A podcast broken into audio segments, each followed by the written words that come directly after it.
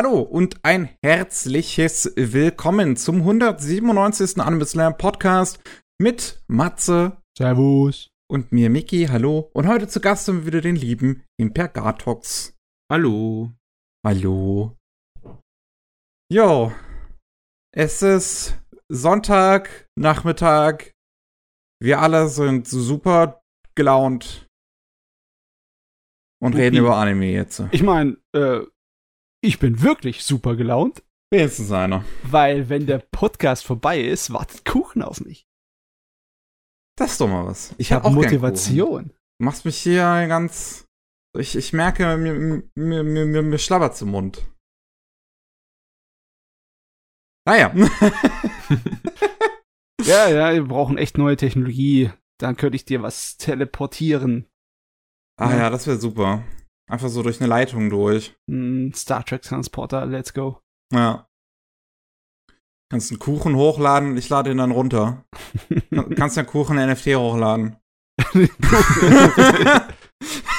das, das Beste wäre, wenn man es dann als Datei zwischenspeichern kann. Da kannst du einfach äh, einmal Steuerung äh, C machen, Kuchen 2, runterladen. Aber weißt dann du, hast du wär, immer noch einen für später. Das wäre tatsächlich mal eine notwendige oder nützliche Art und Weise, NFTs zu benutzen, ne? wenn was wirklich, wenn wir die Technologie hätten, dass du sowas verkaufen könntest, indem du es einfach digitalisierst und dann übers Netz schickst und der andere tut's wieder in die Wirklichkeit versetzen, ne? Da willst du natürlich nicht, dass das irgendwie geraubt kopiert werden kann, weil du hast ja deinen eigenen Kuchen gekauft, äh, gemacht, gebacken und willst ihn nur einmal verkaufen, ne?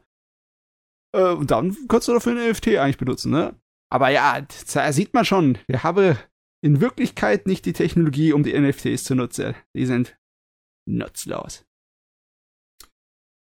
Ja. ähm, Man kann jetzt nicht mal mehr Geld damit scammen. Alles vorbei. ist einfach so ein. Wie, wie macht man das dann? Kann man dann einen Kuchen, kann ich dann auch auf einen Kuchen rechts klicken und da downloaden? Eine gute statt Frage. den NFT zu kaufen. Ich meine, bei Star Trek, wo sie die Technologie haben, brauchen sie keine NFTs, weil sie kein Geld haben. Ne? Da Ach ist ja. es egal, ob Raubkopie oder nicht. Das ist immer noch die, die Welt, die wir eigentlich erstreben sollten. Hm. Hm. Naja, wir, wir haben auch kein Geld, dafür haben ja. wir Animes. Genau, lassen, lass uns von, von deprimierenden Dingen wie Kapitalismus ablenken, indem wir über Anime reden. Äh, Felix, du bist unser Gast. Was hast du so in letzter Zeit gesehen? Ja, also ein bisschen, ich habe ein, bisschen das, ein bisschen das, aber am Ende nicht viel. Ähm, aber eine Sache kann ich auf jeden Fall sagen, die ich geschaut habe, das war vielleicht, ein, vielleicht eine kleine Backstory dazu. Bei uns äh, hier in der Stadt gibt's äh, zwei Comicläden und einer davon, der hat, nachdem er umgeräumt hat, hat er so einen ganzen Stapel immer da stehen mit, mit Anime-DVDs für einen Euro. Mhm. Das sind so, paar, sind so, ein paar, ältere Sachen, die sie scheinbar loswerden wollen. Und das ist natürlich dann der Punkt, wo ich immer einspringe. Älterer Kram, den keiner mehr möchte. Ja, Reste vernichten. Genau. ich meine, ich habe da schon ein paar gute Sachen gefunden. Leider ist es meistens so, dass wenn es ein Mehrteil ist, nur ein Teil da drin ist. Oder wenn es mehr als zwei sind, nur zwei da sind. Ja. Mhm. Aber hey, ich habe die erste Hälfte von Gunbuster jetzt. Ich bin zufrieden. Die zweite Hälfte wäre natürlich auch ganz nett. Auch wenn ich schon komplett gesehen hatte vorher. Also Aber, du hast die ersten drei Episoden auf DVD kassiert. Genau, für einen Euro. Für einen Euro, ja. Kann man ja erstmal nichts gegen sagen. Nö. Ähm, genau, ein paar andere Sachen davon müsste ich noch gucken. Ich habe letztens irgendwie El Hazard da noch komplett jetzt gekauft. Ich muss das immer noch mal gucken. Ach, El Hazard, ja. Also hm. schön anzusehen, die Serie. Inhaltlich ziemlich 0815, aber wirklich. Ja. Ja, das ist El Hazard. Hast du, hast du da jetzt die Serie, also die TV-Serie oder die OVA mit nur acht Folgen? Das müsste die OVA sein. sein. Das okay. sind, glaube ich, acht Folgen. Ja. Was, was auch immer so ein Witz war. Das waren irgendwie, ich glaube, drei DVDs. Und bei der letzten stand auch so drauf, dass ihr für äh, die, die, letzte Folge, also eine Folge für eine DVD so. Äh. Hä? Also die ersten, also die erste DVD hat dann irgendwie vier oder drei und die zweite vier oder drei und die ja. letzte eins. Ja. Das hätte man doch anders machen können, oder? Also da kann, da kann mir niemand erzählen, dass da nicht einfach die Idee war, wir verkaufen jetzt noch eine DVD mit der letzten Folge, weil die werden die Leute dann auf jeden Fall kaufen. ähm, um den Schluss sehen zu können. Das Trotzdem. ist ein, so, das ist einfach, ah, Du hättest doch auf drei, drei und einmal zwei machen können, wenn Ja. du sowieso drei DVDs verkaufst, ne? ja, Das, das stimmt. Das ist, das, das wirkt halt so ein bisschen shady, wenn du einfach nur die letzte Folge auf einer letzten DVD verkaufst. Ähm, auf jeden Fall. Ich habe was anderes geschaut, was ich auch noch hatte, wo halt der Vorteil war, dass es einfach ein Film war oder sagen wir drei Kurzfilme in einem Film oder Uh, uh. ja, Anthologie. ähm, genau. Anthologien mag ich sowieso gern, von daher war das direkt mein Ding, ohne dass ich groß hinten drauf geschaut habe, außer drei Filme. Okay, nehmen wir mit. Ähm, ich meine, ich glaube, ich hatte schon mal erwähnt, dass ich Star Wars Visions nicht wegen Star Wars geguckt habe, sondern weil es, weil es ein kurz, verschiedene Kurzfilme mit Anime-Studios waren. Jo. Ich habe mal irgendwie Laserdisc gekauft mit verschiedenen Kurzfilmen vom, Ne- vom äh, National Film Board of Canada. Hauptsache Kurzfilme, das reicht schon. Genau. Weil das sind halt immer so, kannst du halt immer ganz gut so kurze Konzepte verkaufen, vielleicht mit einem etwas eigenen Artstyle, ohne dass es jetzt irgendwie groß, etwas Großes sein muss, was jetzt irgendwie rechtfertigt, dass du einen abendfüllenden Film hast oder eine Serie. Deswegen. Mhm, mhm. Ähm, auf jeden Fall. Äh, heißt Money Money. Oder Money Money, ich weiß es Ja. nicht. Tokyo Labyrinth auch. Genau. Speziell. Marni, Marni.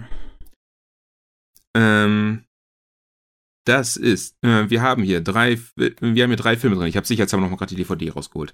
Ähm, das eine ist äh, das Labyrinthos Labyrinth. Das ist der, der äh, damit beginnt es und damit schließt es. Also es ist halt so dieses äh, so ein drumherum fassendes Segment von Rentaro.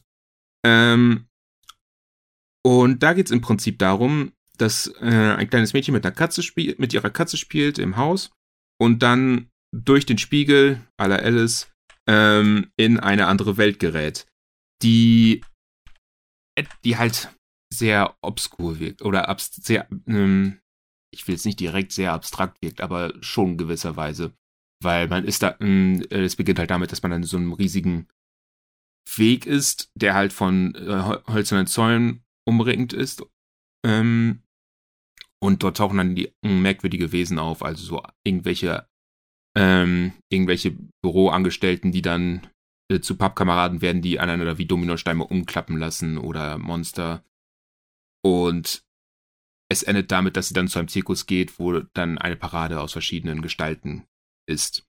Also die Story ist jetzt nicht so spannend, aber es hat einen, wie ich finde, ziemlich interessanten Artstyle, den ich persönlich sehr mochte, auch super animiert. Es war einfach schön anzusehen und ich finde diese, dieses ganze Merkwürdige, was diese Welt da mal da dargestellt hat, wurde auch ganz gut durch die Blickwinkel, die immer wieder irgendwie etwas, ich sage es mal, verhältnismäßig eigenartig sind und halt auch ständig wechselnd sind, auch ganz gut wiedergegeben. Mm. Ja. Die Art, wie die Monster aussehen, die ich, das hat, das hat, das erinnert mich an irgendwas. Das sieht sehr altmodisch aus, so wie aus den 30ern oder 40ern. Ja. Ich, ich muss gerade selbst noch mal kurz gucken, aber ich meine, dass. Oh, ich weiß gerade auch nicht ganz genau, äh, wie ich es zuordnen mü müsste. Aber es hat halt schon irgendwas Eigenes. Ja, das war eine coole Produktion zu der Zeit. Also, das ist ja von Mitte der 80er, ich glaube 1986 oder 87, ne? 87, ja. Und alle Leute, die da mitgearbeitet haben, waren richtig große Namen. Ja beziehungsweise Leute, die später noch größere Namen bekommen wird. Also Rintaro war zu dem Zeitpunkt schon, äh, ja, voll der Boss. Der hat ja schon eine ganze Menge Fernsehserien und andere Sachen groß äh, mit rausgekommen. Und dann Leute wie Kawajiri, logischerweise, die waren auch bezeichnend für die Zeit. Das Mhm. sieht halt heute immer noch wahnsinnig gut aus, das Gerät. Das ist alles auf Fall. höchstem Kinofilmniveau animiert und gezeichnet. Ja, Ja. auf jeden Fall. Also, das ist halt dann auch so diese Kombination, so später 80er Anime, wie du schon sagtest, höchstes Kino und dadurch, dass du halt drei Leute hast, die da unabhängig, drei verdammt gute Leute hast, die da unabhängig voneinander einen Film im Prinzip gemacht haben, Mhm. hast du ja auch noch so gewisse Eigenqualität, gewisse Mehrqualität, würde ich jetzt behaupten, drin. Ja, das, Das, ist ist halt schon. in dieser Bubble Economy gemacht worden, wo du halt einfach mal einen Haufen Geld irgendwo hinschmeißen konntest und keiner hat's gekümmert. Ja, Ja. aber wirklich. Es war auch die Zeit, wo der VHS-Verkauf für Anime total explodiert war, ne? als dann die ersten OVAs nur fürs Videoregal rausgekommen sind, hat es, glaube ich, keiner so richtig erwartet, aber das ist ja abgegangen. Du konntest echt einen aufwendigen Anime produzieren und mit den VS-Verkäufen konntest du dein Budget reinholen. Das war der Wahnsinn. Ja. Das ging natürlich nicht so lange, das war dann Mitte der 90er schon wieder vorbei, aber das ist, da hat, da hat man eine Menge Kram gehabt. Da hat man auch andere Anthologien zu der Zeit gehabt, ne? Wie The Robot Carnival, der ähnliches ähm, Rahmen ähm, Methodik benutzt hat, davon, dass er eine Geschichte hat, die am Anfang und am Ende nochmal vorkommt, um den ganzen Kram einzudrängen. Dazu verglichen ist ja das hier kürzer. Es sind ja nur, mhm. nur in Anführungszeichen drei Kurzfilme, beziehungsweise vier, ja. wenn du die äh, zwei Hälften einzeln zählst. Ja, und, es, hat, es hat auch eine Laufzeit von etwas unter einer Stunde, also es ist jetzt nicht so, dass es sehr lang ist. Aber. Nee, nee. Ist auch eher, ich würde fast schon sagen, das Ding ist eher so mehr so ein leicht künstlerischer Anspruch, ne? Mhm. Es geht viel ja, mehr um Fall. die Bilder als um den Inhalt. Das auf jeden Fall. Also wie gesagt, das Labyrinthos Labyrinth, die Geschichte kann man sehr kurz umreißen. Mädchen geht in den Spiegel mit ihrer Katze und trifft auf Dinge. Ja. ich glaube, die zweite Geschichte, da braucht man auch nicht allzu viel über den Inhalt zu erzählen. Ja. Da passiert nicht so viel. Genau, das ist der fahrende Mann. Der spielt in so einer dystopischen, wahrscheinlich Zukunftswelt. Mhm. Also es ist halt alles so ein bisschen Cyberpunk-mäßig aufgebaut. Und da ist halt eine Renn und es geht da halt um so ein tödliches Rennen, was da immer gemacht wird, das der Race Circus. Und da hast du so diesen Typen, der Erzähler, das ist so ein äh, so ein Reporter, der so ein bisschen wirkt, als wäre als wär er gerade aus so einem Noir-Film rausgekommen. Aber total, ne, mit seinem ja. Trenchcoat und allem. Genau. Und halt auch äh, auch verhältnismäßig sehr realistisch auch gezeichnet, was, wenn du, das ist ja so der erste Mensch, den du in diesem Anime siehst und dann so extrem realistisch mit dem Trenchcoat und alles denkst du, oh, okay. Könnte auch ein 30er Jahre Comic jetzt sein. Ja, echt. und ja, dieses Rennen, es geht halt im Prinzip darum, die Leute fahren da gegeneinander und sterben sehr oft und, und außer halt dieser eine Rennfahrer, der da seit zehn Jahren im Prinzip am Gewinnen ist, ähm, und der sollte da interviewt werden von diesem Reporter. Aber in diesem Rennen passieren halt verschiedene Dinge, dass alle möglichen Leute dort sterben und am Ende äh, am Ende gewinnt er zwar, aber stellt sich halt heraus im, äh, in seinem Boxenstopp-Team, dass sein Le dass er halt auch kein Lebenszeichen mehr hat und im Prinzip auch gerade äh, eigentlich auch schon gestorben ist. Und man sieht dann halt noch, wie sich da sein Fahrzeug auflöst, während so verschiedene Spektal Fahrer neben ihm herfahren, die er da versucht noch zu überholen. Ja, ja. Ist dann sein Fahrzeug auch explodiert. Und wie du schon sagtest, das ist halt vor allem auf das Visuelle. Also du hast halt diese ganze, düst, diese ganze düstere, dystopische Atmosphäre mit den ziemlich real gezeichneten Sachen. Du hast diese ganze Maschinerie, die alles sehr mh, hm, Ding zukunftsmäßig aussieht. Also wenn man so auf diese 80er Jahre Technik, Zukunfts Ästhetik steht, dann ist das schon mal etwas. Ja, das ist so ein Vorbild gewesen, die Optik von dem Gerät für spätere Computerspiele in dieser Rennspielvariante, ne, so Sachen wie F-Zero mhm. oder Wipeout. Es äh, war im Endeffekt hier alles schon drin von der Optik. Ja. Mit diesen Schwebegleitern und dem ganzen Kram. Genau, und was mir auch aufgefallen ist, war, was halt noch diese düstere Stimmung ganz gut wiedergegeben hat, also es wurde ja sowieso nicht viel gesagt in dem Ding, außer ja. weil du hast so diesen Reporter, der halt immer mal wieder so ein bisschen Kontext gegeben hatte. So quasi Anfang und Ende und dann der Fahrer, der im Prinzip hauptsächlich geschrien hat. Ähm, was mir halt aufgefallen ist, es gab auch gar keine Musik. Du hast wirklich sonst nur dieses Dröhnen der Maschinen gehört in ja. diesem Film. Was ja auch so ein bisschen schon wie, ich sag mal, hoffnungslos dystopisch diese Welt gewirkt hat, weil ja, irgendwie, das Gerät hat für mich so Anzeichen von einem Antikriegsfilm fast schon. Weil, wenn du das so wie eine Gladiatorenarena dir anguckst, das Gerät, ne? Mhm. Und dann siehst, was mit den Leuten passiert, beziehungsweise mit dem, dem Hauptcharakter, dem Rennfahrer, ne? Der mhm. eigentlich ein äh, übernatürlich begabtes psychisches Wesen ist, das einfach nur getrieben ist vom Gewinnen und äh, nur verfolgt ist von den äh, Seelen der Toten, die wegen ihm gestorben sind. Also es ist äh, total hm.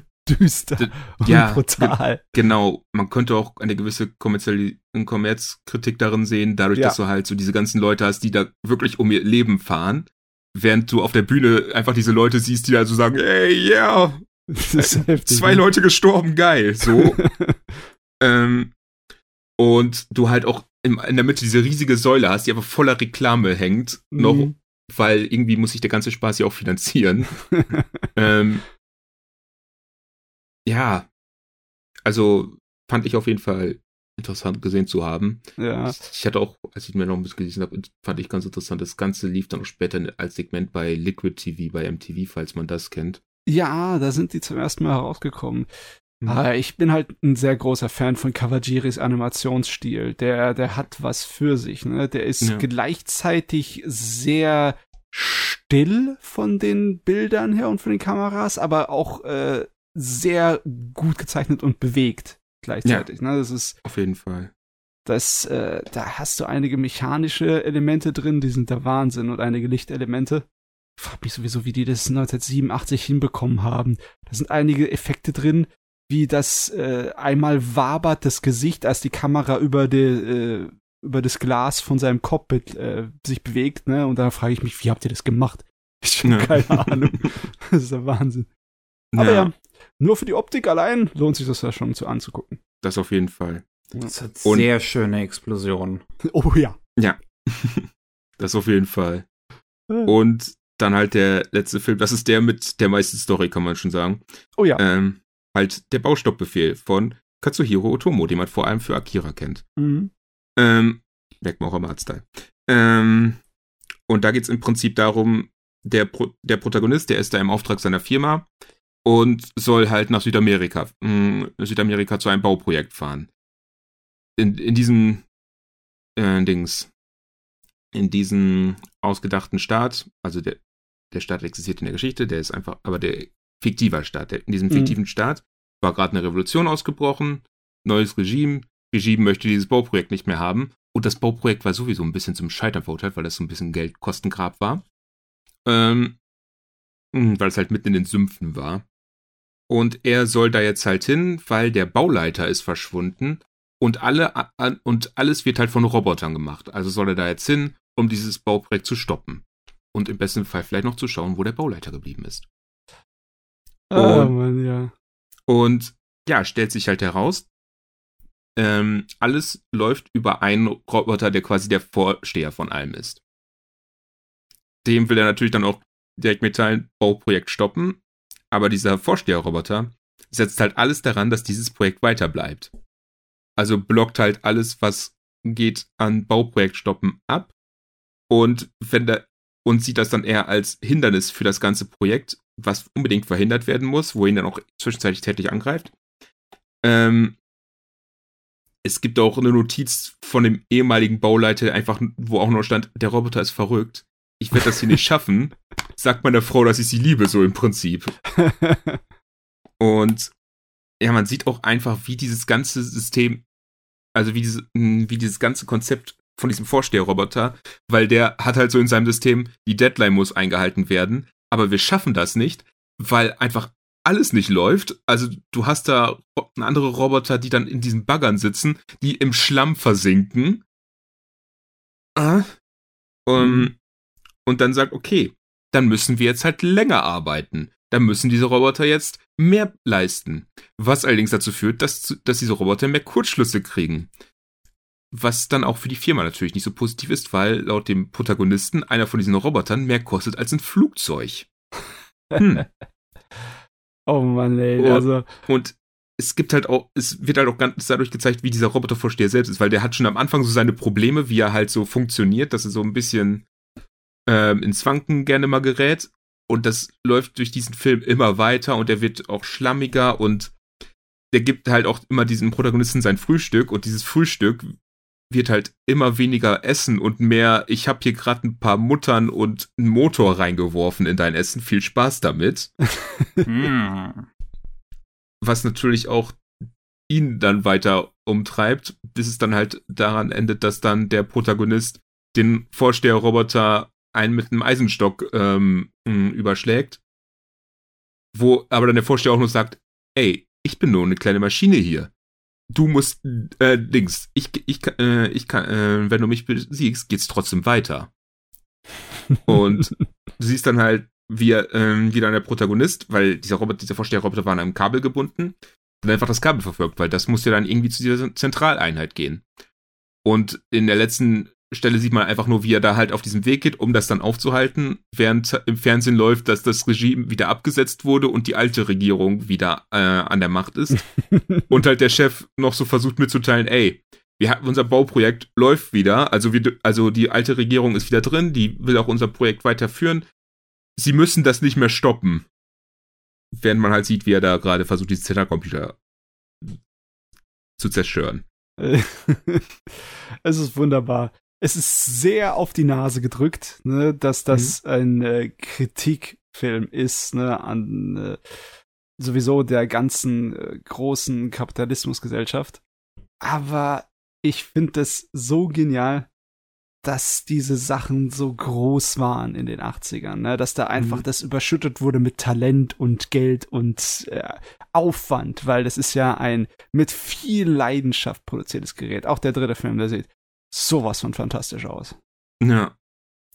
Ich würde auch interessieren mal, wie das, wie man das, ob das irgendwie einen Zusammenhang mit der Bubble Economy selbst hat, einfach dadurch, durch diese ganze, weil das ja auch viel mit, mit Grundstücken war ja. und ja. Bau und wir sehen hier gerade, wie ein, wie ein Bau gemacht wird, der offensichtlicherweise zum Scheitern verurteilt ist. Also unabhängig davon, dass das Ding nicht gestoppt werden konnte so direkte Werke, die sich mit der mit der Realität der Bubble Economy so be beschäftigen, kenne ich nicht viele. Da gibt es einen Manga namens Living Game, wo es eigentlich ja nur darum geht, äh, entweder für sich selber eine Wohnung zu finden oder für andere Leute äh, oder eine Firma äh, am Leben zu halten in der Zeit der Bubble Economy. Und ja, da, da sind die Themen ein bisschen aufgegriffen, wie schwer es mhm. ist, was zu finden, was man bezahlen kann oder wie viele von den äh, weil es halt so äh, lukrativ ist, da zu bauen, wie viele von den Sachen einfach billig und dreckig gebaut wurden, so dass dir die, die, Deck, die Decke leicht einkrachen kann. Ja. Das es hat ein bisschen Realismus dran, aber ansonsten hast du eher so Sachen, die davon entrückt sind. Ne? Das ist ja hier in Science Fiction entrückt, um dann mhm. halt sozusagen einen Spiegel vor die Realität zu halten. Aber so direkte Realitätsbezug äh, wenig. Mhm. Würde mir im Anime so gut wie gar nichts einfallen. Ja. Ich meine, ja. mir würde sonst auch nur irgendwas Abgerücktes einfallen. Das war tatsächlich Dragon Ball.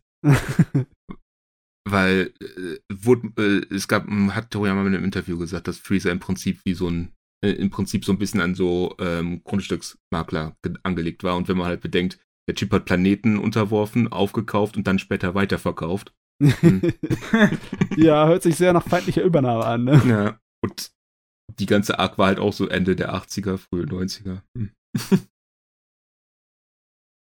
Aber ja, das, das war auf jeden Fall der, äh, der Film, die drei Filme, die drei Kurzfilme verpackt in einen Film.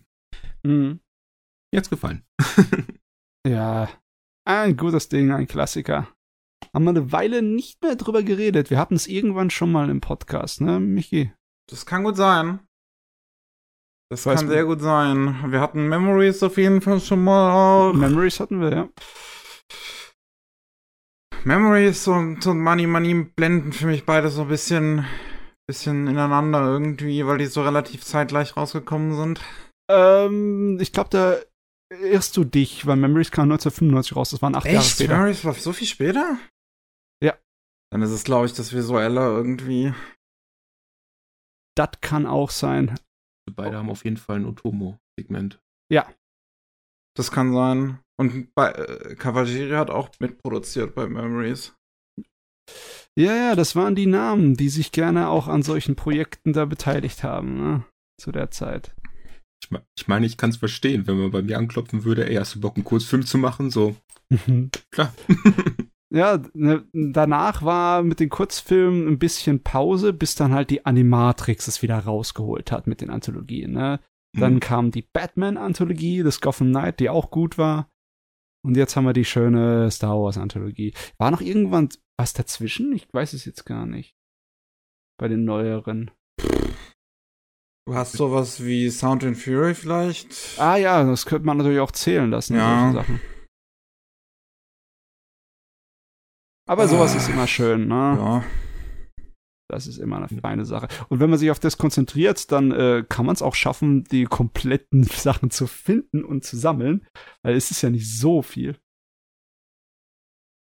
Ja, das stimmt. Ich Mhm. bin dann äh, mal noch zwei Jahre weiter zurück in die Vergangenheit gegangen als Felix. 85. 85. Was da rauskam, hat mir 50 Folgen Schmerzen bereitet. Mobile Suit Zeta Gundam. Die Ah. Fortsetzung zum Mobile Suit Gundam. Ach ja. 79 rausgekommen das Original. Es hat mir tatsächlich, also ich, ich war überrascht davon, wie sehr mir das Original tatsächlich letztlich gefallen hat. Ich mag das Ding schon sehr gerne. Ähm, und habe mich dann dementsprechend auch gefreut, halt mal Setai Gundam zu gucken. So als große erste Fortsetzung vom Original. Nachdem der Hype in, in Japan endlich äh, in, in vollen Gang gekommen ist. Jo. Und bin ziemlich enttäuscht. Weil ich Ah. wirklich, also ich, ich darin null das sehe, was ich äh, an dem Original so gut fand. Äh, ja, okay, so die Grundsätze sind ja noch da, ne? Du hast immer noch die Gruppe von zusammengeworfenen Leuten und Jugendlichen, die auf einem äh, Raumschiff auf der Flucht und im Kampf sind, ne, in einem Konflikt. Die sind ziemlich auf sich alleine gestellt und die haben halt nur ein paar Gundams, mit denen sie sich wehren können. Und natürlich äh, sehr, sehr Teenager-mäßige Leute, ne? also egal, Ja. sowohl vom Alter als auch vom Verhalten her. Eine Menge Vollidioten, die hormongesteuert da rumspringen.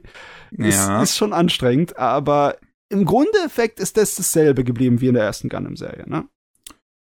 Ich würde sagen, es ist noch etwas mehr in Richtung Seifenoper gegangen, Ja, das als schon auch. das Original. Mhm. Ähm, und naja, also die Geschichte, das spielt neun, nee, acht Jahre nach dem Original. Das hat ja im No- 0079 äh, Universumszeitalter gespielt. Das hier spielt in 0087. Und der Krieg zwischen der Föderation und der Seon ist schon lange Geschichte. Der ging ja auch nur ein Jahr. Und jetzt sieht's so aus, erstmal, als würden wir wieder in Frieden ruhen, auf der Erde, wie auf den Kolonien. Nur auf einer Kolonie bildet sich eine Gruppe raus, die. Ach, wie hießen die überhaupt nochmal?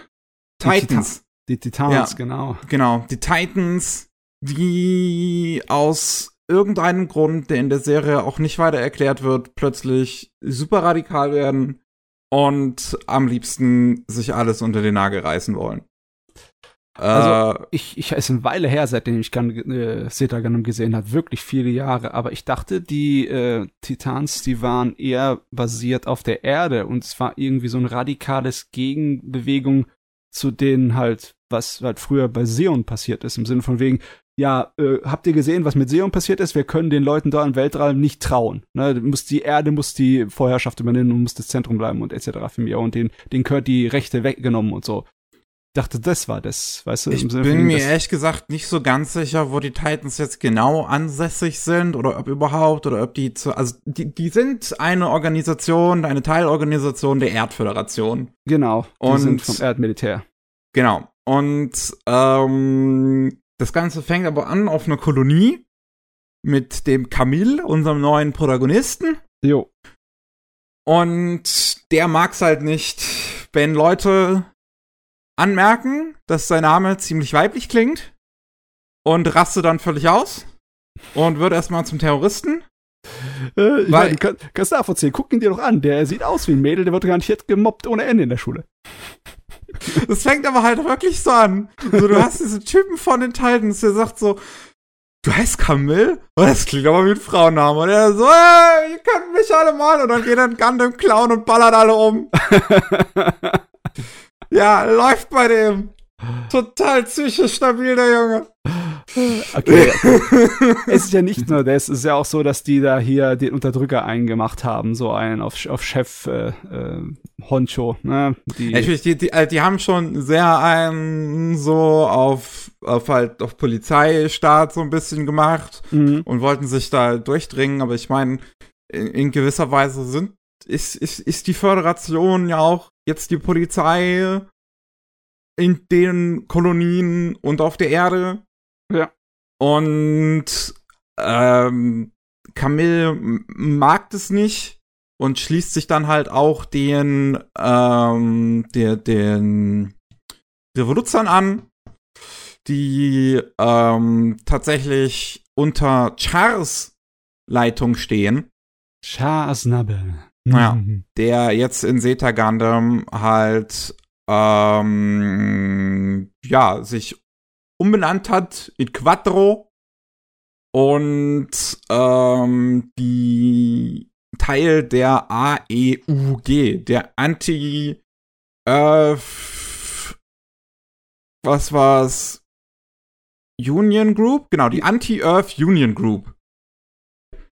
Ähm, weil er halt findet, dass auf der Erde diese ganze Föderation eine großer korrupter Haufen ist, die äh, ihn alle mal am Arsch lecken können. Und er möchte, dass Reformen durchgesetzt werden.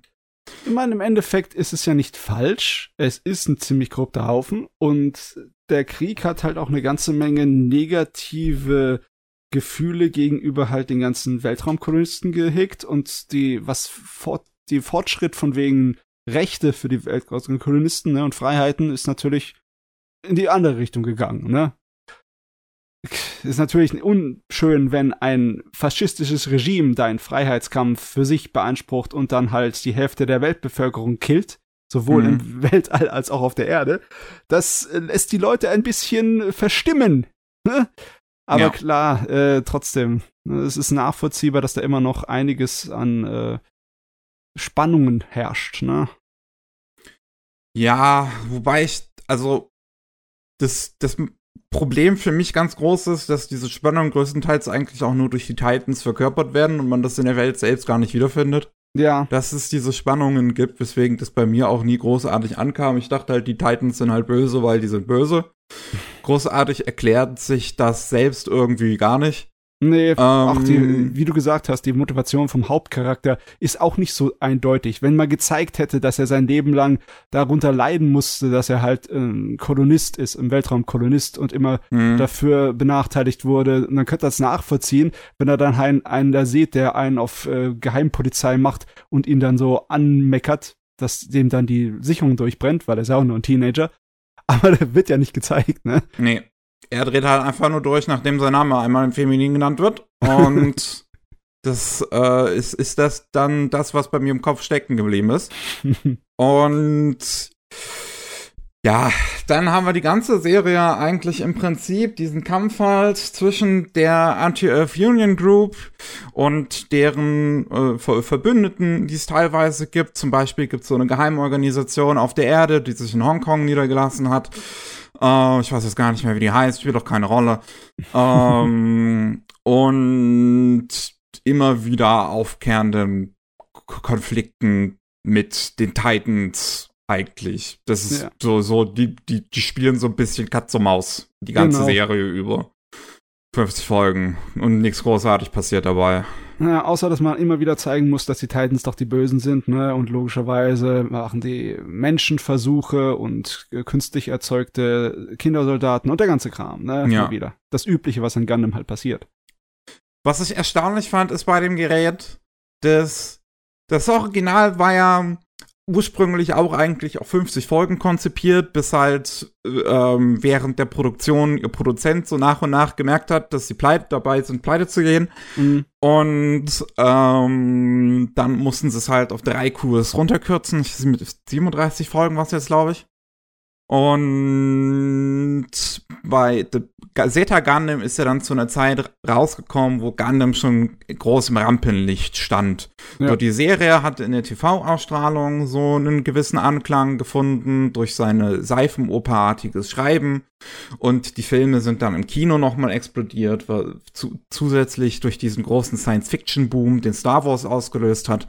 Yes. Und dann kommt halt Zeta Gundam 85 raus. Mittlerweile ist das Franchise gesetzt. Bandai Namco hat die Lizenz davon, beziehungsweise zu dem Zeitpunkt nur Bandai. Und ähm, hat auch erfolgreiche Spielzeuge und die ersten Gunplas und sowas rausgebracht. Und ich dachte jetzt mit Zeta Gundam kommt halt was daher, was so mehr ähm, auf dieser Welt noch ein bisschen mehr aufbauen kann, ein bisschen mehr noch erklären kann, was in der ersten Serie nicht erklärt wurde, wie zum Beispiel sowas wie die Minowski-Partikel, die ja gar nicht erklärt werden im Original, die einfach nur vorkommen. Ja. Und hier ist es aber nicht anders, die kommen auch wieder einfach nur vor und man muss sich selber irgendwie zusammenreimen, was sie sind und wie die funktionieren und was deren Funktion ist. Das meine, gleiche mit den New Types, die jetzt eingeholt werden, wo auch nie wirklich erklärt werden, was sie erklärt wird, was sie sind. Äh, Ich könnte es dir erklären, aber ich habe es auch nur aus dem Wiki, aus dem Internet geholt. Und dann gibt's ja noch die ganzen Arten von New Types, die dann in Zeta dann auch noch zusätzlich aufgemacht werden mit Pseudo-New Types und Tech-New Types und keine Ahnung was, leck mich am Arsch New Type. und äh, es wird halt alles nie so großartig erklärt an Pseudo-Geblabbel, was sie da so von sich geben, was äh, ich weiß nicht, also als Star Trek-Fan mag ich so Pseudo-Tech-Gelaber. ja, ja, ja. Aber in Star Trek wird mir das Ganze auch noch so- ein bisschen erklärt, mehr, was das eigentlich alles sein soll und machen soll, wenn das Gundam halt wirklich gar nicht macht. Oder so gut wie gar nicht. Und ähm, was ich hier halt wirklich einfach so stinklangweilig an Zeta Gundam finde, ist, dass, dass diese ganze diese ganze Komplexheit aus dem Original hier gar nicht wieder äh, in, in irgendeiner Form wiederkommt oder ersetzt wird. So im Original hast du diese, diese Situation ne, mit, mit den Seon, die, die ähm, den Wunsch der äh, Kolonialisten, der, der Kolonisten bemerken, dass die halt unabhängig werden wollen von der Erde, wie das halt nun mal so ist, Ja. wenn man in einer Kolonie lebt. Und die Seons bemerken das so als reiche Familie und wollen davon profitieren und machen dadurch halt eine, äh, ein, ein faschistisches Regime auf und sorgen sogar dafür, dass eine Kolonie auf die Erde stürzt und die Hälfte der Menschheit auslöscht. Und äh, du du hast ganz viele Anstrengungen in der Original Gundam Serie, dass diese Komplexheit hinter dieser ganzen Situation auch gezeigt wird, dass die Erdföderation scheiße ist, aber dass die Seons äh, nicht aber dass das, was die Seons machen, nicht besser macht, aber dass die Motivation hinter den Seons eigentlich keine schlechte ist. Ja. Und das alles, diese, diese, diese Komplexheit dahinter, das finde ich in Zeta Gundam völlig verloren. Du hast einfach die Titans, die böse sind. Und die sind halt böse. Und es war's. Punkt. ja. Und die Anti-Earth Union Group, die halt völlig zu Recht das macht, was sie tut. Aber diese Story halt durch 50 Episoden durchziehen, das hättest du mir in 13 Folgen erzählen können. Schon, ja, die Serie hätte schon viel kürzer sein können. Es ist ein Ding, das man bei vielen Serien aus den 80ern merkt, dass sie einfach schön langgezogen sind, weil das Format sich so gehört, ne? Wir machen halt 50 Episoden Folgen, ne? Und Serien. ähm, du hast aber vollkommen recht, dass die Bösewichter hier in der Serie weitaus schwächer sind. Die haben, die haben auch nicht die Bedrohung, die von den Seon ausgeht. ne? Überhaupt nicht, naja. Ne? Und sie haben zwar einige Charaktere darin, die es ein bisschen tragen, aber bei den Seons gab es auch viel mehr charismatische Bösewichte. ne? Ja. Hier hast du vielleicht ein, zwei? Der eine nervt voll. Der eine Blondie, der nervt nur. Oh, ich weiß gar keinen mehr, außer diese eine Spionin. Ich weiß noch der eine mit dem geilen Namen, der Paptimus Scirocco. der am Ende dann äh, den Hauptbösewicht macht. Den hätte sie früher einführen sollen. Das war einer der einzigen halbwegs interessanten bösen Charaktere. Der, Rest ist eigentlich sowas für die Katze. Ich finde, die Zeta Gundam wird wirklich gegen Ende noch mal am interessantesten, wenn dann die Überbleibsel der Seons gezeigt werden, die Neo-Seons, ne Ja. Neon-Seons und ähm, die und dann dieses diese Thematik aufgemacht wird von wegen sollten wir als Anti-Earth Union Group mit den Seons die immer noch faschistisch ausgeprägt sind, zusammenarbeiten für ein größeres, besseres Ziel. Hm. Und das ist eine interessante Thematik. Die Antwort darauf ist natürlich ziemlich offensichtlich nein. Ähm, aber dass sie überhaupt mit dieser moralisch komplexen Situation konfrontiert werden und das fast in diesen letzten zehn Folgen aufgemacht wird und die Seons selbst nicht so richtig wissen, auf welche Seite sie sich jetzt eigentlich stellen sollen und im Prinzip sowohl die, die, sowohl die Anti-Earth Union Group wie auch die Titans verraten, das ist eine spannende Ausgangssituation Ja. Das ist eigentlich fast schon, finde ich, worauf sich die Serie hätte fokussieren können. Das Ganze im Vorhinein, das spielt alles so wenig eine Rolle. So, die, so, äh, Camille und ist zweimal auf der Erde, aus Gründen, die ich schon gar nicht mehr weiß. Aber wo so ein Tara drumherum gemacht wurde, auf die Erde zu kommen und wieder zurück in den Weltall zu kommen, zweimal. Und es, und nichts ist im Prinzip passiert in der Geschichte. Gar nichts. Oh Gott. Ah. Also, storytechnisch wäre mir das relativ egal, weil ich halt jede Episode Mecha-Action bekomme, ne, bei, bei Gundam. Äh, aber für mich war es immer, der, der größte Krux, den ich da tragen musste, waren halt die Charaktere, weil die, die sind teilweise schon interessant, aber größtenteils sind sie einfach nur nervenraubend. Ja. Ja. Zum Beispiel eine Nebencharakter, die, diese künstliche Soldatin, die Four, die hat ja in Japan, in dem äh, Jahr, wo Gundam rauskam, die Listen der beliebtesten Charaktere angeführt ohne Ende, ne? Das war so ein, äh, so ein kleines Popkultursternchen, wie ein Idol haben die die behandelt. Und sie ist auch ein bisschen so wie so ein 80er Jahre MTV äh, ne? Ist Aber halt sie so eine ist- Femme fatale. Ja, aber sie ist komplett, eigentlich auch plemplem, ne? Die, und die Art und Weise, wie Tomino in der Serie sie schreibt und mit ihr umgeht, ist auch irgendwie komisch. Sie, äh, sie tritt auf, sie hat eine kleine Romanze mit dem Hauptcharakter und dann stirbt sie tragisch. Okay, das ist normal. Das ist halt äh, das Schicksal von so einem künstlichen Soldaten in Gundam. Das passiert andauernd. Aber dann aus irgendeinem Grund ist sie doch nicht tot. Sie kommt wieder und hat denselben Scheiß nochmal und stirbt dann wieder. So im Sinne von wegen, ach, wir haben noch Episoden, wir können das nochmal wiederholen. Was zum Geier. Stimmt, da waren sie auch auf der Erde. Kilimanjaro. Äh, äh, wo sie wieder auftaucht. Aber ja, es, ich, das, das fand ich auch so weird, dass das eigentlich so eine Story ist, die, die mit dem Kamel die ganze Zeit durchgezogen wird. So alle weiblichen Figuren drehen sich um seinen Finger aus irgendeinem Grund. Und er ist halt wirklich kein Charmeur. So gar nicht. Also er ist kein James Bond. Aber, aber trotzdem, so, so, so alle, alle, alle weiblichen Figuren, so auch die, die bei den Titans oder bei der Erdföderation unterwegs sind, so äh, äh, fangen plötzlich an, ihre eigene Moral zu hinterfragen, wenn sie auf diesen Typen treffen. Und es ist so, hm, okay. Ja, wirklich. Und der Kerl ist sowas von uninteressant die meiste Zeit in der Serie. Ähm, ich fand ihn eigentlich nur interessant am Ende, wo er dann so richtig bitter und zynisch wurde und so daherkommt von wegen, äh, ist doch egal, was ich mache, Hauptsache ich schieß so viele gegnerische äh, Einheiten wie möglich ab und kill so viele wie möglich. Das ist doch mein, mein Sinn und Zweck hier oder so.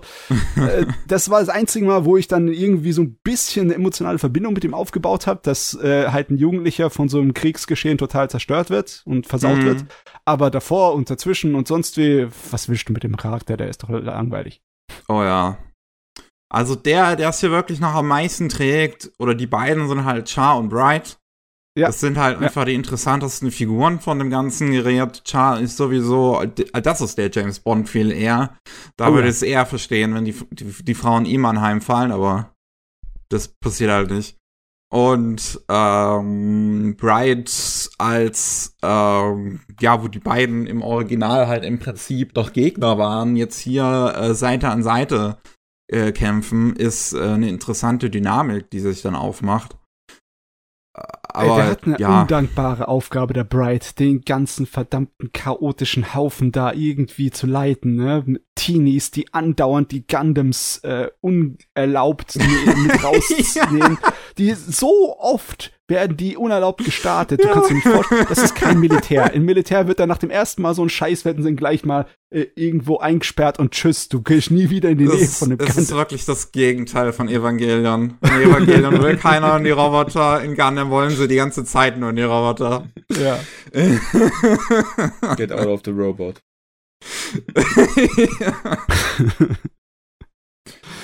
Ah, Ich fand's, ah, ich fand's einfach sehr schade, irgendwie Seda Gundam zu gucken. Ich, ich habe mir, ich habe mir wirklich mehr erhofft von dem Gerät. Es ist, ich weiß nicht. Also von dem ganzen Gundam, was ich jetzt geguckt habe, ist es definitiv das Schwächste, würde ich sagen. Das Lustige ist, ich habe ja Zeta Gundam geguckt, bevor ich den äh, das erste Gundam zu Ende geschaut hatte. Ja? Okay. Und deswegen habe ich es ein kleines bisschen besser in Erinnerung. Hauch, hauptsächlich, weil ich einfach die Zeichen- und Animationsqualität dieser Serie im Vergleich zu anderen aus der Zeit immer noch richtig super finde. Das Ding äh, hatte einfach immer wieder einmal pro Episode ist ein gescheiter Kampf drin. Äh, und das hilft mir dann. Es hilft mir auch, dass sich das verdammte Gundam 4 äh, verwandeln kann in einen äh, Raumschiffgleiter.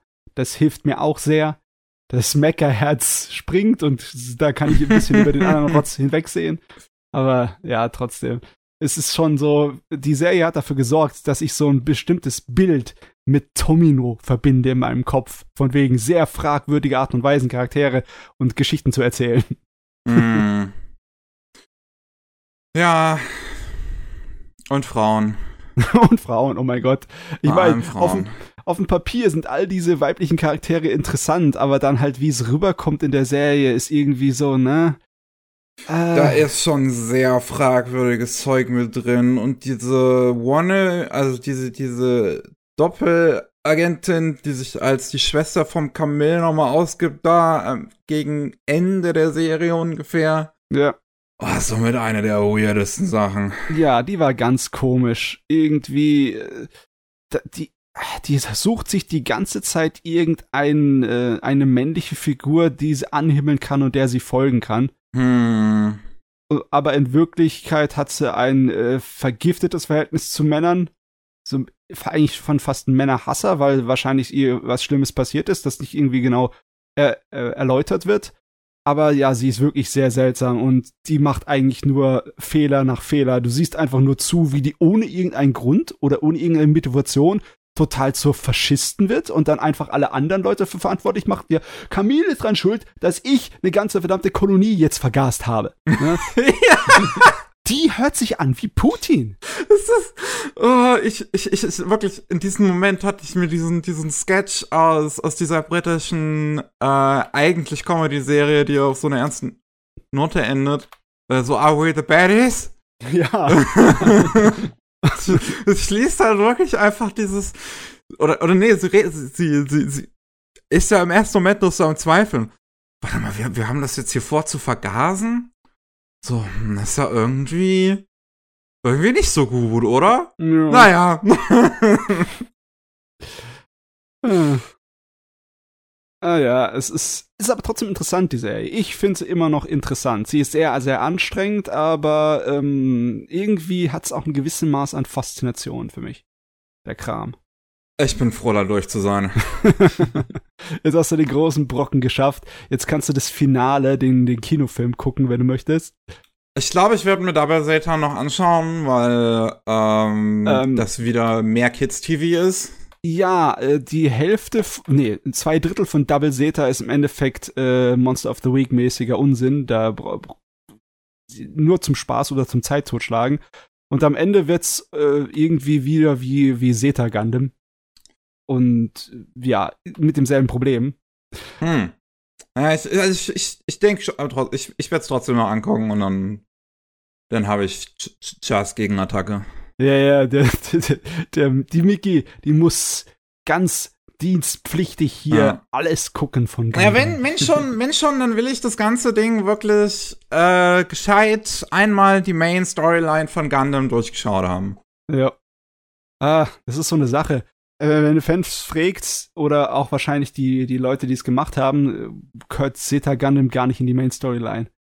Das ist Nebengeschichte, die man ignorieren kann, aber. Äh. Im Prinzip einfach schon, ja. ich meine, was passiert da großartig? Äh, was passiert da überhaupt? Hm. Hm, hm. Ja, ne?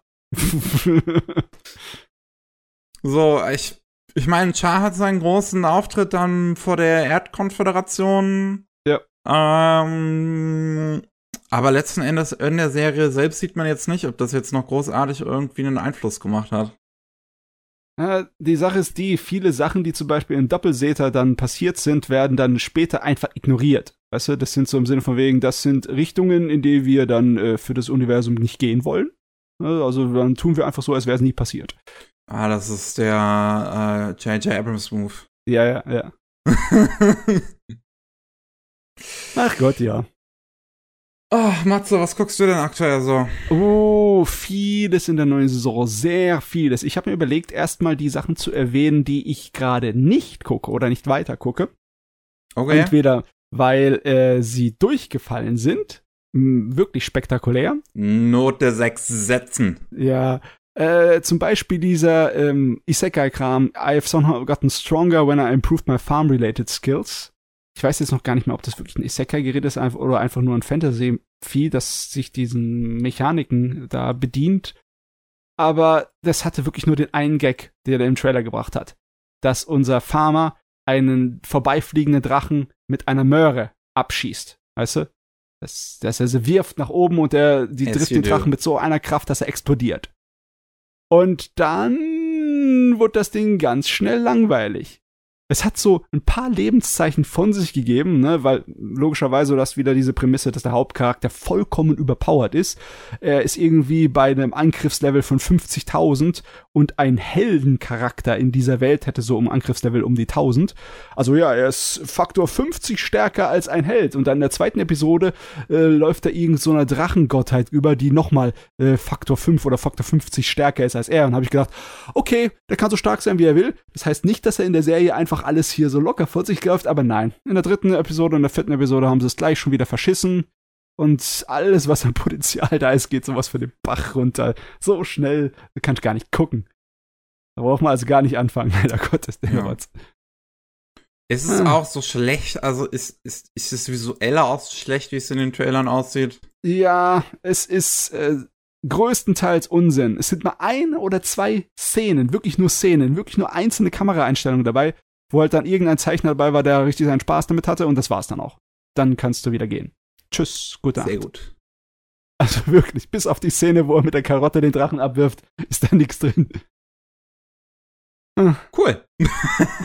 der andere, den ich äh, nach der ersten Episode habe fallen lassen, ist The Eminence in Shadow. Oh, das ist so ein Edgefest.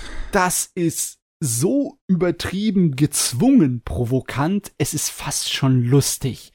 Es ist fast schon genießbar, wie trashig das drin ist. Ich habe zuerst gedacht, das ist doch bestimmt von den Autor vom Redo of Healer, weil es fühlt sich genauso an. Aber nee, es ist von jemand anderem, der anscheinend großer Fan von dem Autor von Redo of Healer zu sein scheint. Oh weil äh, es macht einen auf Batman, aber auf super Teenie-mäßig. Ne? Also es spielt, die ganze erste Episode spielt in der realen Welt. Ne?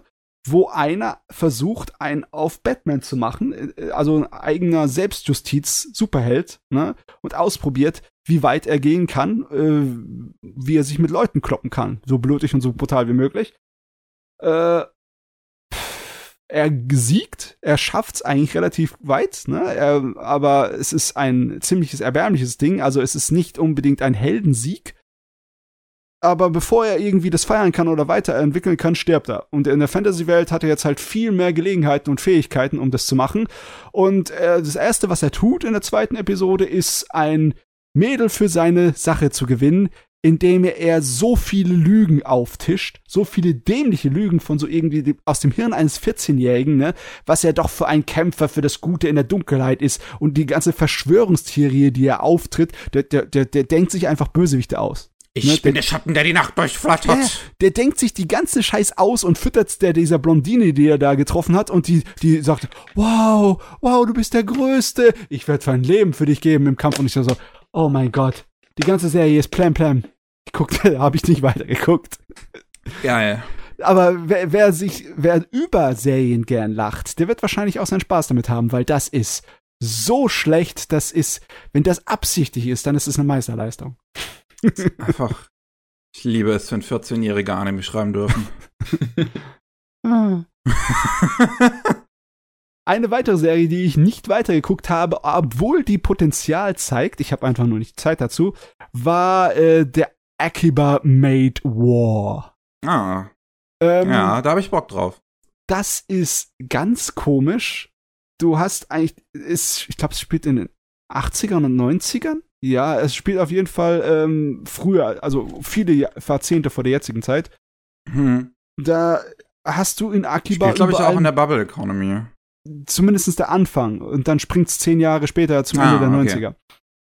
Und du bist in Akiba und du hast überall Maid-Cafés, ne? Mit unterschiedlichen Themen und mit unterschiedlichen Gags.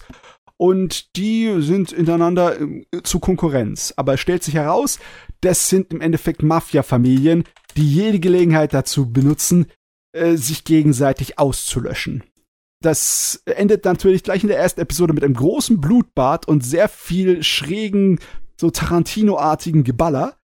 Und das ist dermaßen auf Satire getrimmt, ne? Also du musst wirklich da so den Spaß daran haben, dass du zusiehst, wie sich ähm, Mädels in Maid-Kostüm blutig über den Haufen hacken. Wenn das dir gefällt, bumm, Daumen hoch, da hast du wahrscheinlich Riesenspaß mit dem Film. Aber es ist äh, so richtig wie so Mars Attacks mäßig von der äh, vom Ton her, der Satire her. So richtig Okay. bös und bitter. Und ja, also das hat schon Potenzial. Ich habe es allerdings noch nicht weitergeguckt. Mir hat die erste Episode schon mal gereicht. Das war das war ein Trip genug. oh, ich gucke gerade Clips und das sieht schon. Das, äh, ich bin überrascht fast schon, wie blutig es ist. Ja, ja. Das dreht dann voll auf. Äh, was natürlich auch lustig ist, das ist äh, anders als, ähm, wie heißt noch mal? Oh, mein Hirn. Als äh, Licorice Recoil. Ja. Das, du hast zwar die niedlichen Mädels und da ist, steckt was hinten dran mit Kanonen, aber hier steckt mehr Satire hinten dran. Das ist nicht wirklich ernst zu nehmen. Der Zeichenstil ist auch irgendwie interessant und sehr ungewöhnlich für PA Works, weil Mhm. die Linienführung so unsauber ist. Das, das ganze Ding ist ungewöhnlich.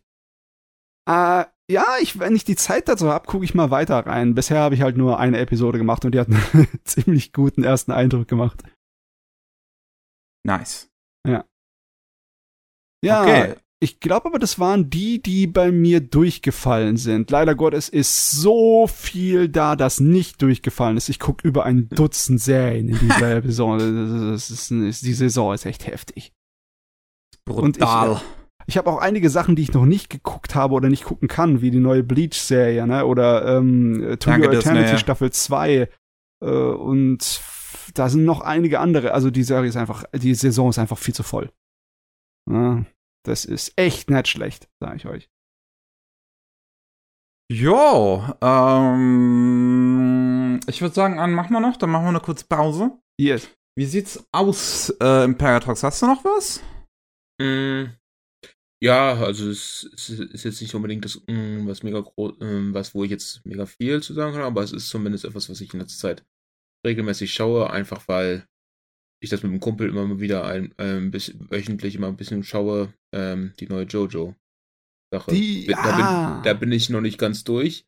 Technisch betrachtet kann ich auch noch nicht durch die Storyline durch. Nein, Dank- nein, nein, da- nein, ich fehlt noch danke Teil 3. Netflix. Genau. Aber ja, da schaue ich gerade halt so ein bisschen, äh, da schaue ich halt so ein bisschen, wenn ich mich mal wieder mit meinem Kumpel treffe und wir die Zeit finden und wir nicht über anderen Kram reden. Kommt halt auch vor. Ich Ähm, mag Jojo und ich mag auch Stone Ocean. Ich habe schon ein paar Mal in dem Podcast drüber geredet. Es ist ein feines Gerät. ja, auf jeden Fall. Macht, macht auf jeden Fall Spaß. Ich mag auch so die. Ich meine, das mag ich generell halt an Jojo, dass du halt mit jedem, mit jedem Part quasi irgendwie ein neues Setting aufmachen kannst und auch aufma äh, im Prinzip auch aufmachst. Und das Gefängnissetting ist halt äh, dadurch ganz- äh, ist halt schon dadurch interessant, dass du halt im Prinzip die Protagonistin immer unter Beobachtung steht. Ja. Und jetzt halt nicht einfach ähm, komplett aufdrehen kann, sage ich jetzt mal. So verglichen mit, was weiß ich, Joseph in, in Battle Tendency oder so. Ja, äh, äh, in so in Teil 3 in Star Wars Crusaders hast du halt die große Reise und genau. in Teil 5 hast du die große Verfolgungsjagd, die über ganz Italien geht, ne? Mhm. Und im Vergleich dazu ist es schon eher so ein Kammerspiel, weil es ist ja eher beschränkt auf sein, äh, sein Umfeld. Und deswegen, das Umfeld spielt fast schon mehr eine größere Rolle in der Serie, ne? Ja. Also in den anderen. Fall. Genau. Und auch dadurch, dass du halt da den äh, Putier halt versucht, der halt immer auch ein gewisses Auge darauf hat, dadurch, dass, mh, mm, dadurch, dass du halt auch die, mh, mm, das Ganze in einem Gefängnis hast. Alles steht unter Beobachtung. Ich, das Einzige, was ich halt, was, was mir aber auch auffällt, ist so ein bisschen, dass die Stands für mich immer unverständlicher werden, aber. die Designs sind herrlich, oder? Das auf jeden Fall. Damit das wird keine Fall. Sau sich auf die Straße trauen, wie ihr euch anzieht. Und dass sie euch das erlauben, euch im Gefängnis so anzuziehen. Das, ne? das habe das hab ich mir auch schon gefragt. Die haben ja so am Anfang diese Gefängniskluft bekommen, der und äh, wird immer weniger, dass die Leute die tragen. ja, nee. Jojo ist dahin in der Hinsicht, bleibt das schon cool. Ne? Ja. Es muss, wenn es keinerlei Ausrede findet, dann wird es einfach gemacht, ohne eine Ausrede zu geben, weil. Ich, ne, ich, ich wollte gerade sagen, das ist im Prinzip so, es macht zwar keinen Sinn, dass die keine Gefängnisluft tragen, aber wenn, aber wenn du so weit Jojo geschaut hast, dann, dann, dann ähm, sagst du auch so, okay, dann ist das halt so. Ist Meinetwegen. Halt so. es ja, passiert voll unrealistisch. So, so, es, äh, wir sind drei Parts davon entfernt, dass, dass wir, hm, dass unser Protagonist eine Mütze hatte, von der wir nicht wissen, wo sie anfängt und aufhört. Wir, ja. sind an, wir sind an dem Punkt, wo wir nicht über Outfits diskutieren. Das ist die Magie des Zeichnens, ne? Wenn die Mütze mit der Haarpracht verschmilzt und zu einem lebendigen Gerät wird. Ja.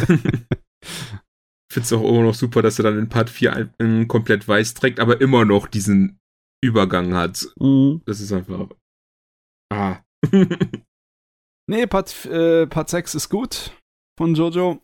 Ist ein feines Gerät. Er hat eine ganze Menge Action, eine Menge äh, Horror- und Schockelemente. Viel Stil mal wieder und viel Spannung.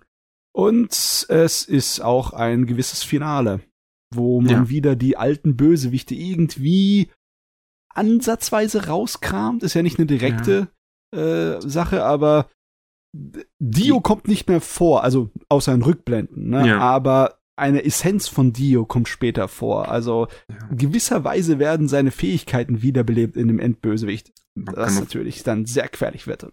Man kann da freue ich mich drauf. Man kann auch auf jeden Fall sagen, wie halt schon in den Parts zuvor, sein Einfluss ist halt immer noch präsent in dem Ganzen. Weil Dio ist zwar in Part 3 gestorben, aber halt Part 4 hat, hat man ja die Pfeile, die durch Dios Handlanger in Morio aufgetaucht sind. Ja. Part 5 hat Dios Sohn und Part 6, ja. Ja. Also, Überall ist Dio, ne? Die ja. auch.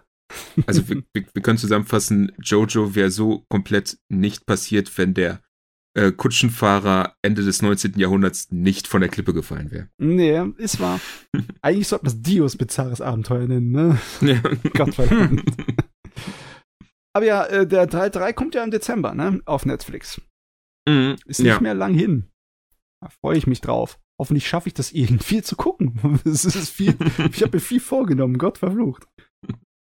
Irgendwie finde ich es gerade witzig. Das fällt mir jetzt gerade erst nur so auf, weil mit Steelball Run haben wir ja im Prinzip so ein Soft Reset bei Jojo. Ja, ja.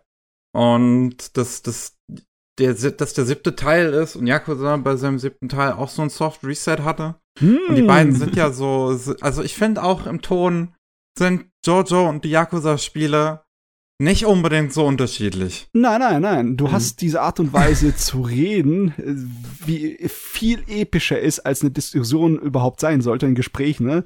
Das passiert an Yakuza auch öfters. ja. Ich meine, ich habe jetzt Yakuza selbst nicht gespielt, aber im Prinzip, so wie ich das so sehe, du hast, also so wie ich das mitbekomme, hast ja auch oft, äh, dass Kyo eher so ein von der Art her eher stoischer Typ ist, der ja. aber in alle möglichen absurden Situationen kommt, was auch ja. eine gewisse Ähnlichkeit zu Jotaro hat, wenn man so möchte. die Parallelen, das verdichtet sich, die Theorie ist aufgestellt. Oh, ich hätte gerne ein Jotaro-Spiel von Yakuza Team. Das wäre auch mal Weil die haben ja schon eins zu Fest of the North Star gemacht, was gerne mal einen PC-Port bekommen könnte, Sega. ähm, und wenn die dann einfach noch eins zu Jojo machen würden, das wäre Hammer. Es gab im Laufe der Geschichte einige JoJo-Videospiele, aber die, glaube ich, waren alle Prügelspiele. Mm, Es gibt es gibt, es zu gibt Part ein, 4 von Capcom. Okay. und es gibt ein für den Super Nintendo ein, ein Spiel zu Stardust Crusaders. Tatsächlich, okay. Ja, ich, das, ich, hat, kann, das hat auch eine Fanübersetzung tatsächlich. ich kann mich nur an die Arc System Works äh, Prügelspiele da wirklich erinnern. Ja. Die anderen kenne ich nicht. Ich meine, das, ich meine, das für den Super Nintendo ist auch, glaube ich, nur in Japan geblieben. äh, Hat Ah, eine okay. Fanübersetzung, weil ich kann verstehen, dass man jetzt gesagt hat, weiß, vielleicht bringen wir Jojo komplett ohne Kontext jetzt nicht in den Westen.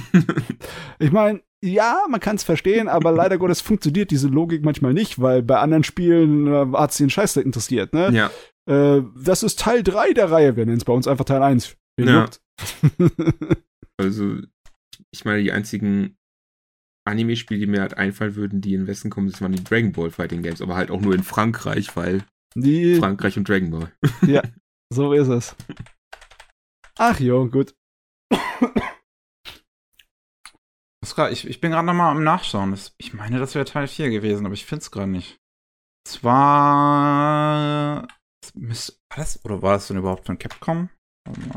Aber das war ein Cap- lineares Spiel. Ich wollte gerade sagen, Capcom weiß ich, hat auch ein Jojo Fighting Game gemacht, Heritage of the Future. Über PS1 und Dreamcast. Vielleicht war es auch Part Das- 5.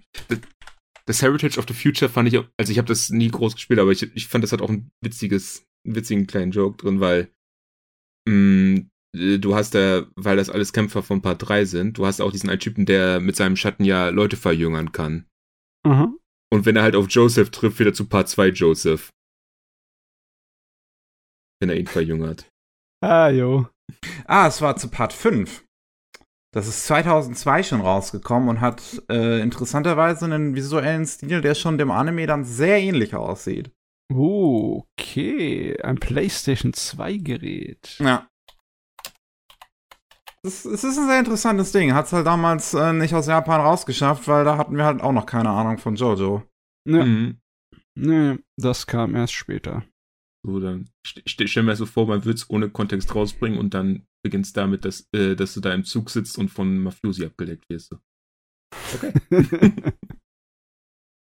Gut, äh, ich würde sagen, wir machen eine kurze Pause und dann geht's gleich weiter mit Anime Slam. Jawohl.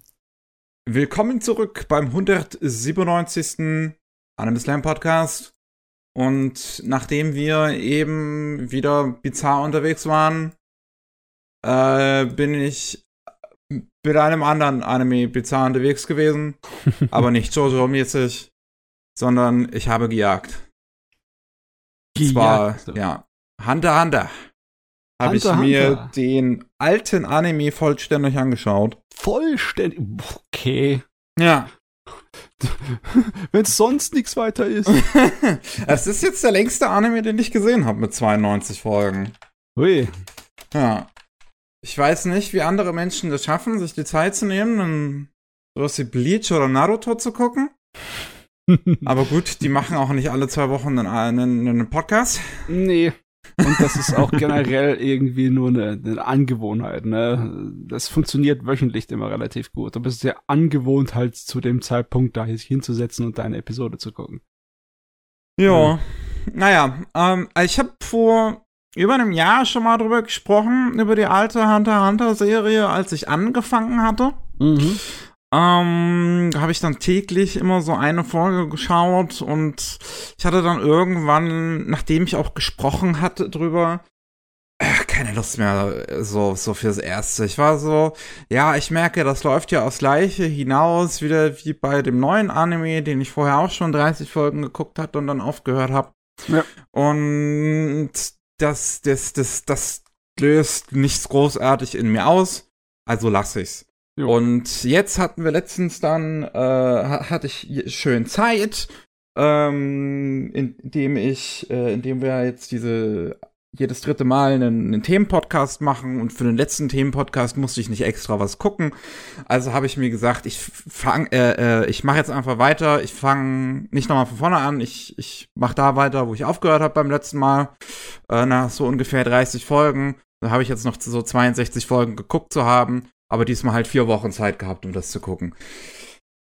Und das war ganz gut, hat funktioniert. Und ich bin tatsächlich nach einer gewissen Zeit auch mit warm geworden. Oder wärmer mit geworden. Ja, ich habe ja auch das Problem gehabt, dass ich die Serie nie weitergeguckt habe als so diese 25, 30 Folgen. Und das, was später kommt, soll ja laut den Fans besser sein. Ne, stimmt das? Ja, das ist halt immer das Problem, wenn, wenn du, weiß ich nicht, wie bei irgendeinem RPG kommt dann einer an und sagt dir, nach 20 Stunden wird's gut. Ja. okay, aber woher nehme ich die Zeit für diese 20 Stunden? Äh. Ähm, und bei Hunter Hunter, also gerade bei dem alten Ding, ist erstmal ein großes Problem halt, wie lange dieser Anfang ist. Hm. Weil, ähm, also das kam ja 99 raus. Ich weiß gar nicht, wie lange der Manga da schon lief. Noch nicht. Äh, ja, noch nicht, genau. Stimmt, stimmt, der lief noch gar nicht so lange. Ähm, und die ist, äh, äh, diese Handherprüfung die auch mit halt eigentlich schon so das Uninteressanteste halt ist, aber das liegt auch halt eher so daran, was sie halt nur mal der Anfang halt ist, der halt irgendwie alles in die Ge Wege leiten muss. Ähm, und die ist in dem alten Anime halt einfach noch mal zehn Folgen länger als in dem neuen. Und das oh. ist so anstrengend. Ja, Weil ich kann mich erinnern. Auch Prüfungen dabei sind, die halt so uninteressant sind. Also diese ganze Sache mit irgendwie, dass die auf einem Boot, dass die ein Boot wieder reparieren müssen in Zusammenarbeit, um, weil, weil die auf einer Insel ausgestrandet werden von den Prüfern. Und da kommt dann aber bald ein Sturm und dann haben sie halt besser dieses Boot schnell fertig, um das irgendwie überleben zu können. Das ist in dem neuen Anime gar nicht drin. Das ist auch besser so. Ich weiß auch gar nicht, ob es im Manga drin ist. Ich grad so, ich sehe gerade hier, der Manga ist rausgekommen März 1998 und die erste Fernsehserie ist im Oktober 99. Ja, anderthalb Jahre später gerade mal schon, schon angefangen. Ja, da haben sie gerade mal, wo der erste oder zweite Sammelband fertig war, spätestens schon angefangen, die Serie zu produzieren, wenn nicht früher. Das, das ja. Es war wahrscheinlich so gedacht, dass es dann neben dem Manga herlaufen sollte, bis dann Mhm. Naja, der Manga nicht mehr weitergelaufen ist, so wirklich. Ja. Ähm, das, das, das Ding ist aber, nachdem ich dann jetzt, jetzt weiter geguckt hatte, ich hatte auch keine Probleme, jetzt nochmal reinzukommen nach so, nach so einer großen Pause, weil ich ja schon mal die neue Fassung bis zu diesem Punkt geguckt hatte. Ähm, ich hatte aufgehört, es war gerade in dem Arc, wo sie dann ähm, Kinoa zurückholen gehen weil der äh, am Ende von der Hunter-Prüfung ausscheidet und weil ich, sein Bruder ihn so aggressiv gemacht hat, dass er irgendwie was tut, was er nicht tun sollte. Ich weiß nicht mehr, wie genau das abgelaufen ist. Ähm, aber er scheidet aus, geht zurück zu seiner Familie, so ein bisschen un ungewollt, halt herausgefordert durch seinen Bruder. Und Gon denkt sich halt so, er ist ja er ist ziemlich unfair, so ein Sturkopf wie er ist, und nimmt halt Kurapika und äh, Leorio mit und geht Killua abholen. Und das ist jetzt ehrlich gesagt auch noch kein so interessante Story. Das ist aber auch schn relativ schnell abgehakt. Und nach diesem Ding kommt dann im Prinzip so gefühlt, danach geht die Serie eigentlich erst richtig los. Okay. Sag, sag mir genau die Folgenzahl, dann fange ich einfach von da an zu gucken. das ist dann so, ich würde sagen, ungefähr bei 40. Oh, okay, so spät also erst. ja. Also bei der alten Fassung ungefähr bei 40, bei der neuen Fassung dann ungefähr bei 30. Oh, oh, okay. ähm, und dann trennt sich die Gruppe. So, Leorio geht äh, seiner eigenen Ausbildung weiter nach. Ähm, der will sich ja an den Leuten rächen, die seinen äh, äh, Stamm umgebracht haben. Ich dachte, er äh, wollte Arzt werden. Äh, Kurapika, genau, Kurapika war das und Leorio wollte Arzt werden. So. Leorio äh, wollte Arzt werden, genau. Und Gon und Killua kriegen von Kurapika den Tipp, äh, hier, der Clownsfuzzi Hisoka, äh, der wird am 1. September in äh, Yorkshire sein. Und da bald da irgendeine Auktion ist. Ja, und äh, hier, Gon, du willst dich ja an den rechnen, also weißt du Bescheid. Und jetzt ist aber noch irgendwie März. Das heißt, es ist noch ein bisschen hin.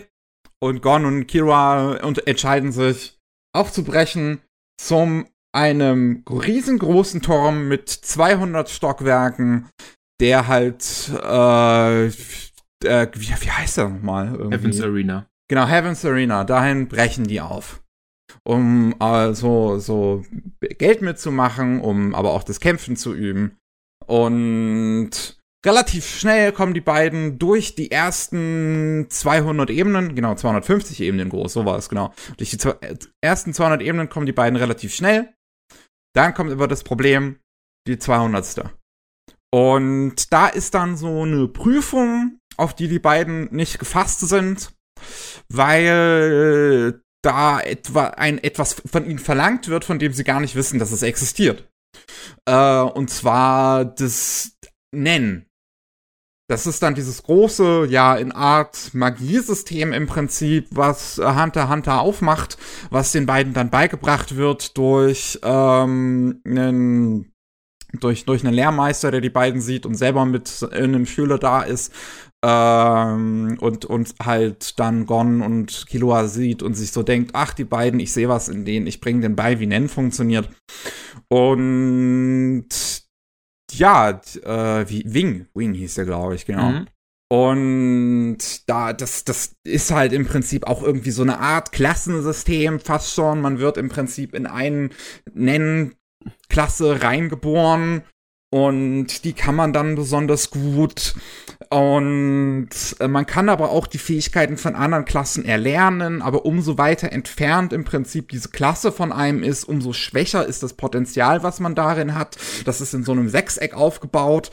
Ähm, das ist eigentlich ein ganz nettes System. Es gibt da noch auch irgendwie, weiß ich nicht, nennen heißt dieses ist, glaube ich, der Sammelbegriff für dieses mhm. System. Es gibt da noch irgendwie verschiedene Formeln, in denen man das äußern kann, sodass man seine magische Kraft nach außen projiziert oder dass man das wahrnehmen kann oder sonst noch irgendwas. Aber ich habe ist ein ja. extrem komplexes Teil und ich muss auch sagen, ich bin da auch nie ganz durchgestiegen. Ich war dann immer so, okay. Ja, klingt, ich dachte mir auch so, ich habe jetzt so, ich habe jetzt so ungefähr so prinzipiell eine Ahnung davon, wie es funktioniert. Das reicht mir auch. Ja, genau was ich darüber gelesen habe, ne, das hat ja so Rollenspielartige Anhauche, dass äh, du sozusagen dir Beschränkungen auferlegen kannst, um deine Fähigkeiten zu stärken, ne? Hm. So im Sinn von hm. wegen, ich habe äh, eine Waffe, die unglaublich gut gegen ähm, bestimmte Leute wirkt, dafür wirkt sie gegen andere gar nicht. Ja, ja, so sind die Klassen aufgebaut im Prinzip auch, so ein bisschen ja. in einem Schere-Stein-Papier-Prinzip. Ähm, und ja, äh, die, die beiden kriegen das da beigebracht. Und ich finde, ab dem Punkt wird es dann wirklich tatsächlich so langsam halt interessant. Wenn sie dann in diese 200. Ebene reinkommen und die Kämpfe tatsächlich da was auf dem Spiel steht und das so richtig gefährlich jetzt mal wird. Mhm. Das ist auch, wo ich, wo ich schon fand, in der Handprüfung das interessanter geworden ist, in diesem Tournament-Arc am Ende, ähm, Gerade wo Gon gegen diesen Glatzkopf da kämpft, war, fand ich, war so der erste richtig gute Kampf in dem, äh, wie gesagt, in dem alten Anime. Ich fand auch interessant, wie das Tournament in der Hunter-Prüfung gemacht wurde. Weil für gewöhnlich hast du da ja so einfach klassisch dieses Bracket-System und sagst dann, okay, und, äh, und am Ende steht dann Gewinner aus. Und das war ja so, äh, wo dann ja der Präsident einfach gesagt hat, weißt was, scheiß drauf, ich mach mein eigenes Bracket hier, was äh, was halt irgendwie Sinn auf Basis der Stärke macht hm. oder, oder wie die Leute zueinander stehen. Und der kommt weiter, der verliert. Und einer fliegt am Ende raus, der, der verloren hat. Quasi so. Und alle ja. anderen werden Hunter. Was das Ganze ja auch noch mal ein bisschen anders gemacht hat, sag ich mal. Auf mhm. jeden Fall, ja. Um, ähm, und bei, bei äh, dem, dem, der Heavens Arena da fängt es halt wirklich an, dass die Animationen und das alles bei diesem alten Anime richtig gut werden. Also ich mag generell bin ich sehr warm geworden, auch mit der ganzen Art Direction, wie düster das aussieht. So, der neue Anime ist ja sehr bunt und farbenfroh mhm. und das alte Ding ist noch sehr entsättigt, weil es auch noch ähm, eingescannt ist, also noch gar nicht digital gemacht. Und sieht dadurch wirklich, wirklich gut aus. Und da sind richtig gute Shots teilweise drin. Da gibt's in der York New Arc ja noch ein ganz gutes Beispiel später. Ja, ah, da gibt's auch richtig gute Szenen in Yorkshire. Um, und, und wirklich, ich finde, absolut spitze ist es, ist es visuell. Das Sounddesign ist durchgehend aber eine Katastrophe leider. Selbst wenn sie dann später mehrfach das, äh, den Staff wechseln, äh, wenn es in so ein OVA-Format übergeht. Die TV-Serie geht 62 Folgen, endet noch mitten in Yorkshire. Dann kommt halt eine Yorkshire OVA, die den Arc beendet. Und dann kommen noch zwei Greed Island OVAs, die dann auch jeweils immer von unterschiedlichen Teams gemacht worden sind. Hm. Und man merkt auch, dass die dass das Projekt an Priorität verloren hat bei den Produzenten im Prinzip danach, wie es dann später nach und nach aussieht und besetzt ist. Weil die TV-Serie hat noch so einen Regisseur wie Kazuhiro Furuhashi, der jetzt aktuell Spy Family Regie führt, mhm. der die Neuauflage von Dororo Regie geführt hat mhm. oder Gundam Unicorn, aber damals zu der Zeit auch schon die ähm, Rurouni Kenshin OVA und TV-Serie. Und der halt eine ne klare Vision hat. Das OVA-Team bei Auction später versucht, das dann noch zu reproduzieren, dem sein Stil. Aber finde ich, man merkt, dass da schon so kleine Unterschiede drin sind im Artstil, die das Ganze ein bisschen schwächer machen, wie ich finde. Ich finde, die Serie sieht insgesamt äh, am besten wirklich aus während der TV-Fassung. Ähm, und gerade bei Greed Island, wenn ich jetzt schon beim Visuellen bin, bei Greed Island, finde ich, bricht es dann komplett zusammen. Greed hm. Island haben sie dann angefangen, digital zu machen. Und das sieht man auch sofort. Und auch, welch, wie viel Mühe sie sich dabei gegeben haben. Okay. Nämlich relativ wenig. Seien wir fair, das ist, ist frühes Digital. Das ist, die UFA sind irgendwie 2002, 2003 und so ja, entstanden. Ja. Ne? Und das, ja, wenn du da nicht gleich hier Leute hast, die Talent und Geld mitbringen, dann sieht das nichts aus. es sieht halt, also die Hintergründe sind super billig in Greed Island.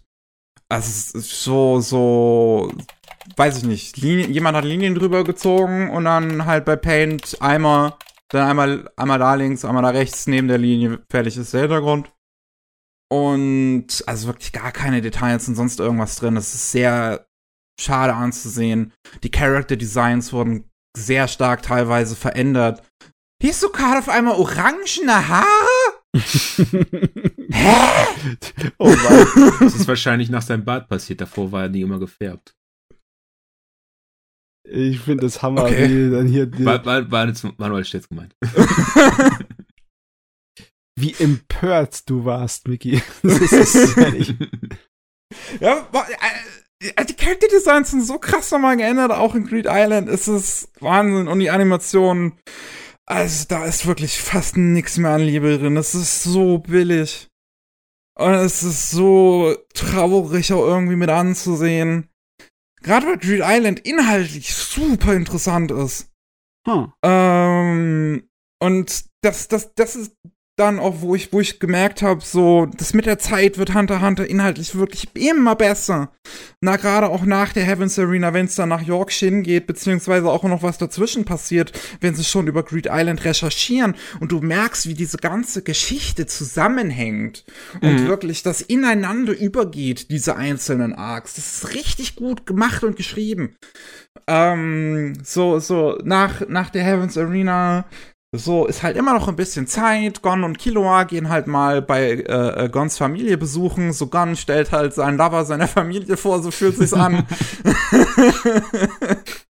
Und ähm, dann, dann finden die da halt schon erste Sachen über Gons Vater heraus und recherchieren zu Greed Island. Und dass es halt auch bei einer Auktion in Yorkshire verkauft wird, genau bei der Auktion, wo sie dann später auch Hisoka eigentlich treffen wollten, den sie ja jetzt aber auch schon getroffen haben und deswegen wieder eine neue Motivation haben, überhaupt zu dieser Auktion zu gehen. Den Hisoka, den haben sie getroffen während des Heavens Arena Arc, da kommt der auch vor. Ähm, und deswegen, das, das fließt alles super gut ineinander über, finde ich. Das ist richtig gut geschrieben. Hm, hm, hm. Ich finde auch ganz gut, wie sie das immer mit den ähm, Nebenfiguren machen. Dass du halt auch das Gefühl hast, dass die jetzt nicht irgendwie nur so auf Abruf da sind, sondern dass die auch alle ihr eigenes Ding irgendwie machen, ne? Ja, also das- auch wie, wie Leorio und Kurapika in die Story von Yorkshire dann wieder mit eingebaut werden, ist richtig gut. Genau. Und halt, weil Kurapika halt immer noch, Spätman äh, ist da halt immer noch wegen der ganzen Clan-Sache und wird deswegen danach auch in Greed Island auch wieder gehen, weil es wird Ja. keinen Sinn machen, dass er sagt, weißt du was, warum nicht? Ich hab Bock auf ein Videospiel. Wäre ein bisschen komisch. äh, ja. und dass halt Hisoka gefühlt einfach immer da ist, einfach weil er immer irgendwie irgendwo Scheiße bauen möchte. Ähm, Der hat halt auch immer seine eigenen Motivationen irgendwie. So Hisoka ist Genau. so ein bisschen der verrückte Char. ja, so, so go, goes fucking around. So, so, so sieht, das ist immer so ein bisschen das Gefühl. Und Ah. Ja, gerade also Yorkshire, finde ich, ist auch wirklich eigentlich eine sehr interessante Prämisse, wie das aufgebaut wird mit diesen Mhm. ganzen Mafia-Clans im Untergrund. Und du, du, du kriegst diese ganze dü- düstere Seite eigentlich größtenteils nur über Kurapika mit, der da es halt abgesehen hat auf diesen Clan, der da jetzt so unterwegs ist, die, die. Spinnen. Wie bitte? Äh, Phantomtruppe, die Spinne. Genau, ja. Genau, genau, die Phantomtruppe. Ähm, die, äh, da, ich, ich weiß gar nicht mehr, weswegen die da sind. Die wollten bestimmte Items, glaube ich, haben. Ich glaube auch, wegen, die waren, glaube ich, auch wegen der Aktion, Auktion da, um halt auszurauben. Also, die waren da ja, äh, die haben da ja diese eine Aktion da von den ganzen Mafia-Typen auch gestürmt. Ja. Die Frage war, ob's, ob die andere Auktion überhaupt noch stattfinden wird oder nicht. Und hat die Mafia gesagt, ja, wir müssen ja Stärke zeigen, also wenn wir und so weiter. Hm. Aber das finde ich Hm. interessant, wie du diese ganze düstere Untergrundgeschichte so über Kurapika dann mitkriegst. Und, und Gon und Killua, die jetzt da auch wieder auf Leorio treffen, sind eigentlich so spaßvoll irgendwie dabei, erstmal Geld zu sammeln. ja. Was? und, Was- ja. Sag mal, liegt es nur an mir? Ich habe irgendwie Probleme mit den Charakteren, was den Gon angeht. Weil ich kann diesen kleinen Zwuckel nicht ernst nehmen und die anderen Charaktere und ihre Geschichten sind so viel interessanter. Bei anderen schonen Battle-Serien ist es für mich weniger ein Problem. Ich meine, bei, äh, bei, beim Original Dragon Ball stört es mich nicht, dass der Goku so ein kleiner Zwuggel ist. Das liegt wahrscheinlich an der Art von Ton und von dem äh, Parodieartigen, wie die das aufreißen. Aber hier in Hunter x Hunter ich weiß nicht, ich kann ihn irgendwie nie ernst nehmen, den Fuzzi. Aber ich habe ja nicht so viele Episoden gesehen, muss ich dazu sagen, ne? Ich meine, Gon ist halt sehr Simpel engstirnig. Ähm, und, und, also, er ist, er ist eine frohe Natur, Mhm. der halt sehr engstirnig ist und halt immer machen möchte, was er will, egal wie viel es ihm kostet.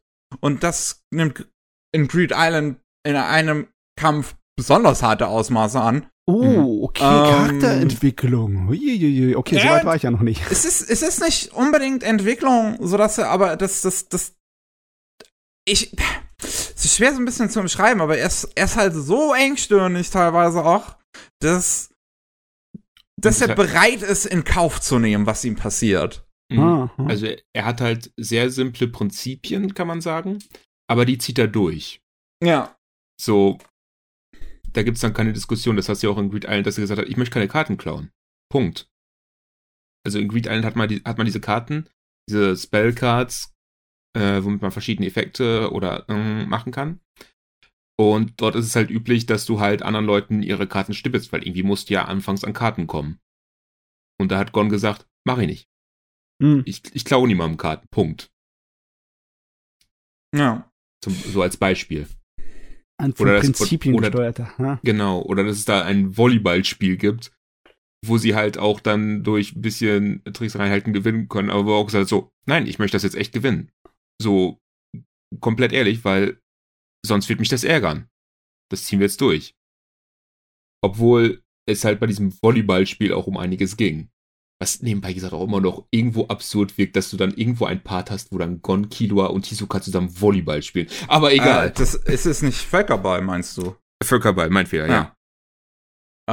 Ähm, ja, also Gr- Great Great Island ist generell sehr interessant. Bei Yorkshire ähm, finde ich, die Ausgangssituation ist super spannend. Wie die TV-Serie endet, ist auch super spannend, weil wirklich eigentlich die ganze Stadt schon fast in Flammen steht, irgendwie gefühlt die Phantomtruppe völlig am Rad dreh dreht und das in richtig, also äh, richtiges Action-Situation reingelangt, obwohl halt die Phantomtruppe wesentlich stärker ist als Gon und Killua. Und ich finde, das ist auch ganz gut gelöst. Also finde ich persönlich. Weil, wenn man das so mit anderen Schon-Serien vergleicht, du hast ja oft, dass dann irgendwie ein Arc beginnt, eine Truppe von Leuten oder, ein, oder irgendein Obermods taucht auf. Ja. Und du kannst davon ausgehen, dass der Protec irgendwie die fertig machen wird.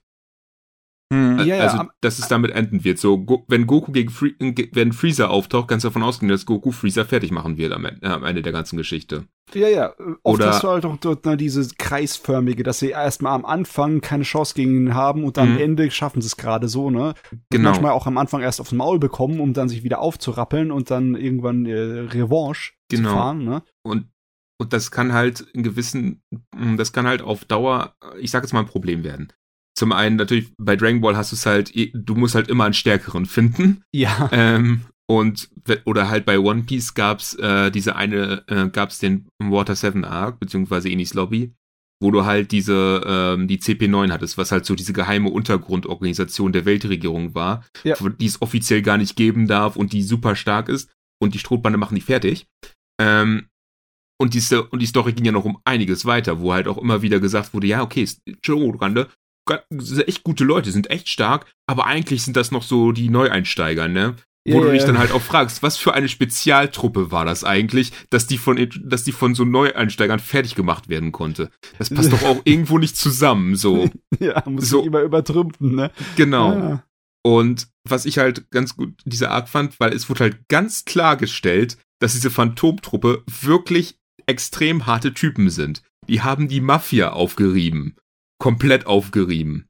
Da mussten die von Kiloas äh, Familie, was ja so Atten, so diese besten Attentäter der Welt waren, wo dann irgendwie der Vater und der Großvater auftauchen, um die, um die fertig zu machen, was auch ziemlich gut lief, bis sie dann halt gemerkt haben, dass sie nicht mehr bezahlt wurden, weil die Mafia tot war.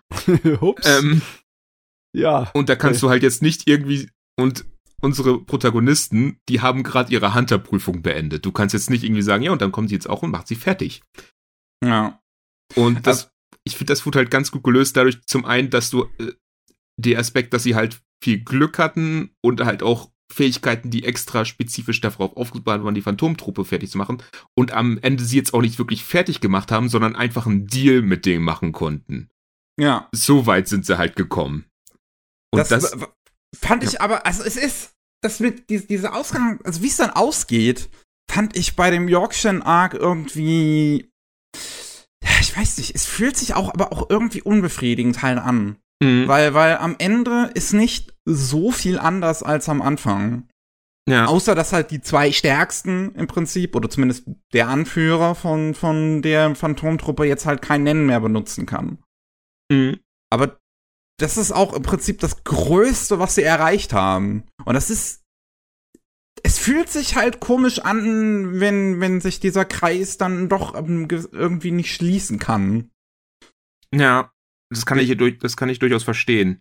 Aber ich finde, das macht halt auch irgendwo im Kontext Sinn und dadurch, dass halt, dass du halt jetzt, dass sie halt nicht geschlagen werden konnten, jetzt schon so ganz am Anfang.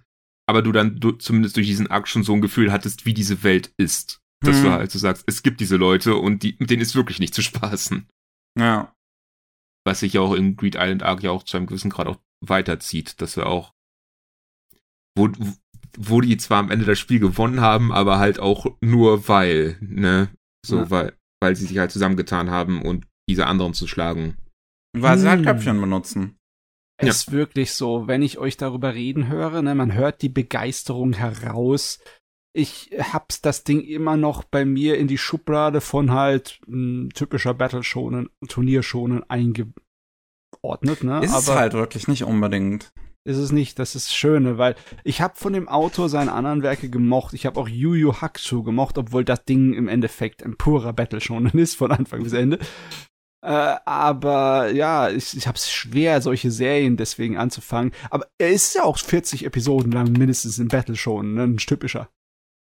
Mhm. Schon, also was ich relativ clever finde in, in Hunter x Hunter ist schon, dass es wirkt, als würde es relativ klischeehaft anfangen. Ähm, und dann halt dieser Twist mit dem Nennen halt irgendwann kommt, dass das auch den Figuren den lange Zeit vorenthalten wird, dass es das überhaupt gibt, was diese Serie letzten Endes ausmacht. Ja. Was Hm. ja auch, was halt auch wieder Sinn ergibt, weil diese Fähigkeit soll halt einfach nicht jeder erlernen. Ja, Weil sie halt gefährlich ist. ich meine, solche Sachen gibt's auch in anderen schonen Geräten drin, ne? Ich meine, One Piece hat sein Gerät, ne? Das, äh, abgesehen von den Kräften dieser Teufelsfrüchten, die Leute auch innere Kräfte benutzen können. Äh, dieses Haki, wie sich das nennt, ne? Genau. Aber da ist es äh, nicht so, äh, so ein kompliziertes Rollenspielartiges System, was ich natürlich viel geiler finde. Wenn ich sowas sehe, denke ich gleich, oh, wie könnte diese Welt aufgebaut sein? Hm, njam, njam, njam, njam. Ich meine, äh, Naruto hat das im Endeffekt auch. Das hat auch die ganze Theorie über die Chi-Kräfte und wie sie funktionieren äh, da reingebaut. Aber das ist alles nicht, das ist alles nur so ein bisschen äh, zum Spaß an der Freude rein und nicht unbedingt, um sich an den Mechaniken zu ergötzen. Das wirkt hier ein bisschen anders, ne? Hm, Ich, ich meine, was da auch so ein bisschen da der Vorteil an dem Ganzen dann noch ist, dass du halt diese Mechaniken drin hast, so ähnlich wie bei den Tor ist dann auch, dass je, dass auch wenn du jetzt nicht der Stärkste im Raum bist, du dennoch einen gewissen Vorteil ha haben kannst. Mm. So ähnlich wie bei den Teufelskräften, so nach dem Motto, okay, keine Ahnung, Skypia Arc. Du, äh, so, okay, Enel ist offensichtlicherweise der Stärkste im Raum, aber Ruffy ist ein Gummimensch. Ja. Gummi macht nichts gegen Elektrizität, was Enels einziger Angriff ist. So, fuck. Ähm, Das ist halt wie diese Spongebob-Folge. SpongeBob kommt Genau. immer wieder vor. Ah, er ist immer wieder da. so, so, wenn ich das jetzt vergleichen würde mit äh, Dragon Ball, wo du dann halt so hast, okay, jeder hat irgendwie sein eigenes Key und wer stärkeres Key hat, ist auch der stärkste. Okay, es gibt zwar Spezialfähigkeiten, aber jeder kann auch irgendwann, wenn er möchte, diese Attacken lernen, wenn er lang genug trainiert. Keine Ahnung, aus irgendeinem äh, Tenshin Han hatte mal die Sonnenattacke, aber dann konnte sie auch am Ende Son Goku machen. Ja, Und dann, und dann ist so, dann ist halt so der gewisse Punkt, wo du dich dann fragst, okay, und warum haben wir jetzt Yamchu noch dabei? Ja, irgendwann hat Dragon Ball aufgegeben und einfach gesagt, ja, ähm, es geht nur noch um reine pure Stärke und nicht mehr um die Techniken und sonstigen Kram. Es geht nicht mehr um das Martial Arts Zeugs Mhm. und, Mhm. und das Mystische, sondern einfach nur, ich habe mehr trainiert, also bin ich stärker. Genau. Und da finde ich halt dieses Nennsystem mh, ganz gut, dass du halt dann so sagen kannst, okay, du kannst dich halt auf irgendwas mega spe spe- spezifizieren und dadurch stärker werden, äh, dadurch halt immer noch einen gewissen Vorteil in gewissen Szenarien haben. Ja. Wie zum Beispiel Kurapika mit ihrem Spezialfäh mit seiner Spezialfähigkeit. Ah. Ja, Wo, wo, wo wir schon- beim vorigen Anime-Figuren hatten, die wie Mädchen aussehen. Ähm, in dem alten äh, Anime klingt Kurapika noch ein bisschen männlicher zumindest als jetzt in dem neuen. Mhm. Äh, dadurch, dass du halt dieses ganze Nennsystem hast, äh, kannst du halt verschiedene Fähigkeiten haben. Dadurch kannst du auch immer einen gewissen Zweck oder einen gewissen Vorteil gewinnen. Oder halt unter, mh, was mir gerade noch einfällt, es gab in Greed Island ja auch da diesen Bomber-Typen und dann hat der andere Ja. eine Fähigkeit gehabt, der dann irgendwie diese Bombe verschlucken konnte. Du hast dann diese Aber Ding da. ja, das, also wie dies mit, mit der Bombe auf, also zumindest mit dem Verschlucken dann funktioniert hat, habe ich auch nicht 100% verstanden. Ich auch nicht. also irgendwie konnte er die dadurch absorbieren, aber ich habe das so verstanden, dass da dann irgendwie dieses Tier dafür dann die ganze Zeit bei ihm war, weswegen er diesen Ja. Umhang getragen hat. Und am Ende musste er ja trotzdem dann zu dem Bomber gehen und halt Genau, sagen, dam- damit dieses- Damit dieses Wesen verschwindet, muss er sagen, hey, ich habe den Bomber gefangen oder so. Ja, Mhm, Hunter, Was- Hunter. was mir noch einfiel wegen Yu Yu Hakusho, ich kann ja mal kurz ein kleines Bild reinschicken, weil ich finde immer noch ganz witzig, wenn du dir halt zumindest im Anime von 2011 da äh, Gons Vater Jing anschaust, ich finde der Typ sieht einfach aus wie ein erwachsen gewordener äh, Yusuke.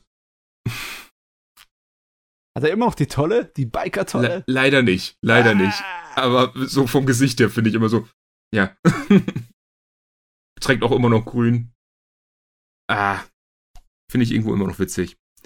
Ähm, Grid Island fand ich, war dann inhaltlich wirklich aber auch so mit der interessanteste Arc, weil die Art und Weise, wie es den, wir sind in einem Videospiel äh, Konzept äh, umsetzt, finde ich sehr gelungen hier.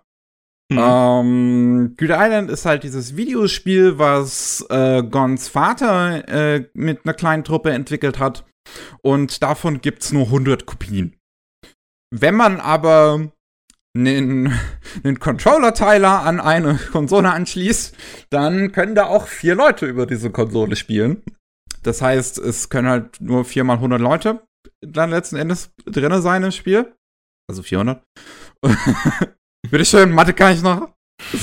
Und ähm, dieses Spiel, also einmal, was schon ein super interessanter Twist ist, ist eigentlich eine real existierende Insel mitten im Nirgendwo. Mhm.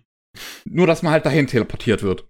Und, und damit die Gameplay-Mechaniken da existieren, ähm, sind halt die ganze Zeit Leute anwesend, die die ganze Zeit ihr Nennen benutzen müssen, um diese Mechaniken aufrechtzuerhalten.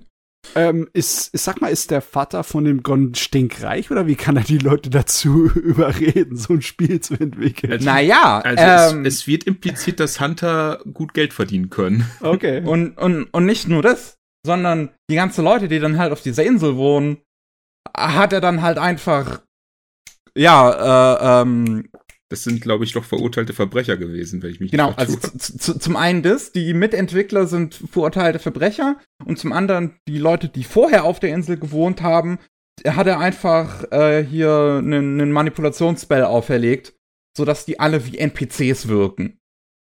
Und auch nur dann auf entsprechende Gameplay-Sachen antworten und reagieren können.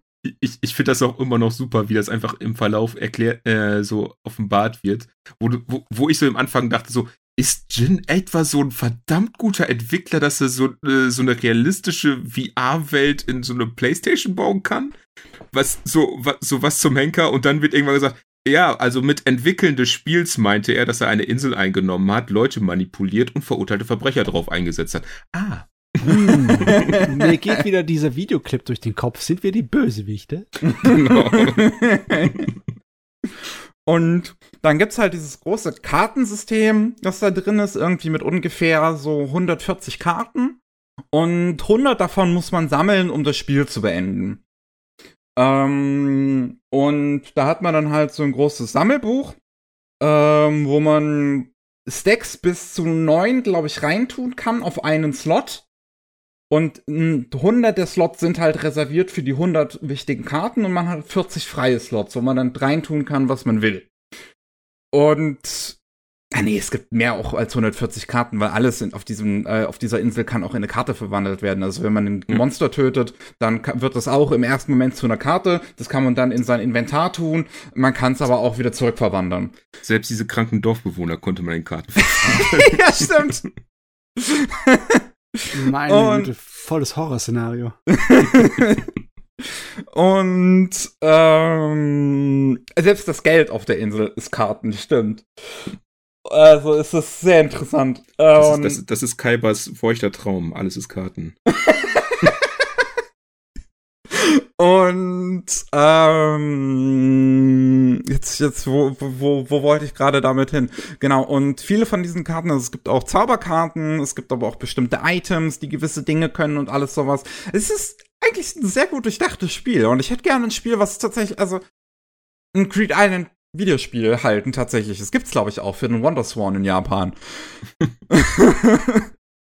ähm, es, also ich, wirklich, ich finde, das ist sehr interessant durchdacht, auch wie man dann teilweise so die Quests miterlebt, die dann in der Serie da erzählt werden. Es werden aber halt natürlich auch nicht alle 100 Quests irgendwie erzählt, die dann notwendig sind, um an die wichtigen Karten zu kommen, weil es dann sich Gruppen innerhalb des Spiels bilden, die dann sich zusammenschließen, um das Hauptziel zu erreichen, alle 100 Karten zu sammeln, weil das in den elf Spielen, äh, elf Jahren, in denen dieses Spiel exist bereits existiert, immer noch keiner geschafft hat. Ähm, und wie sich dann auch diese Gruppendynamiken so langsam aufbauen, finde ich eigentlich ganz cool, dass es dann schon diese eine Gruppe gibt, die zusammenarbeiten wollen, dass äh, und weil die auch eher so aus schwächeren Leuten bestehen und sich deswegen zusammenschließen. Es gibt so eine kleine elitäre Gruppe, die sich zusammenschließt. Ähm, aber innerhalb dieser Schwächeren gibt es dann auf einmal einen Arschloch, der sich, der sich herausstellt und das die ganze Zeit ausnutzen wollte. Ähm, aber es eigentlich immer noch den guten Haufen dann damit da darin gab, die sich halt alle ausnutzen ließen, die dann auch alle auf einen Schlag gekillt werden. Ähm, Da fällt mir auch ein, das ist auch so ein Aspekt, den ich bei Hunter Hunter eigentlich ganz cool finde, dass du halt so, du, du hast immer so Charaktere, die werden halt Charaktere vorgestellt, die alle irgendwo so Nebencharaktere entweder sind oder sein könnten. Und mit sein könnten meinte ich, vielleicht sind sie auch in zwei Folgen auch schon wieder weg, weil irgendjemand die ganze Gruppe verarscht hat. Das hatten Ja. wir auch zum Beispiel bei diesen ganzen Bodyguards von dem einen Mafia-Typen, wo Kurapika ja dabei war. Wo du auch sehr viele ähm, Charakterköpfe dabei hattest. Ja, also da waren sehr äh, diese, diese, diese zehn besonderen Bodyguards, die auch alle einzigartige Character Designs hatten und dann wurden die halt einfach mal innerhalb von einer Folge umgebracht. Genau. ähm, also mit Leben wird gerne mal gespielt. Und, und du weißt dann auch nicht wirklich, wo es hingeht, wo die Reise hingeht, als wenn du jetzt irgendwie sagst, okay, spot the main character. So, nach dem Motto. Ich meine, Ja. Gon, Gon wird überleben, aber ne, ja, bei den anderen kann man sich gar nicht so sicher sein. Ähm, ich finde so ein kleines Nachteil, was auch diese späte Einführen von der Nennen-Mechanik angeht, ist, dass es sich auch nach mittlerweile 70 Folgen, dann zumindest jetzt in der alten Fassung, ähm, immer noch anfühlt wie ein Tutorial. Also, dass Gon und Killua dann immer noch neue Sachen lernen müssen in diesem System und dann halt hier kriegen sie es dann von einem, in Anführungszeichen, kleinen Mädel beigebracht. Das ist halt eine 40-jährige Frau, die halt aussieht wie ein kleines Mädel. Ähm, und das fand ich ehrlich gesagt auch zum gewissen Grad ein bisschen nervig, dass es immer noch neue Mechaniken eingeführt werden und beziehungsweise vorgestellt werden.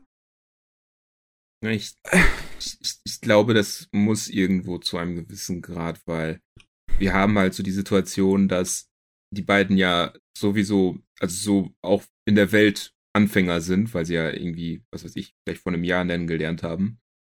Ähm, aber gleichzeitig brauchst du auch gewisse Boosts, sag ich mal, dass du jetzt, äh, dass du halt dann sagen kannst, okay, wir haben jetzt irgendwie trainiert und dann haben wir was und dadurch sind wir jetzt stärker geworden.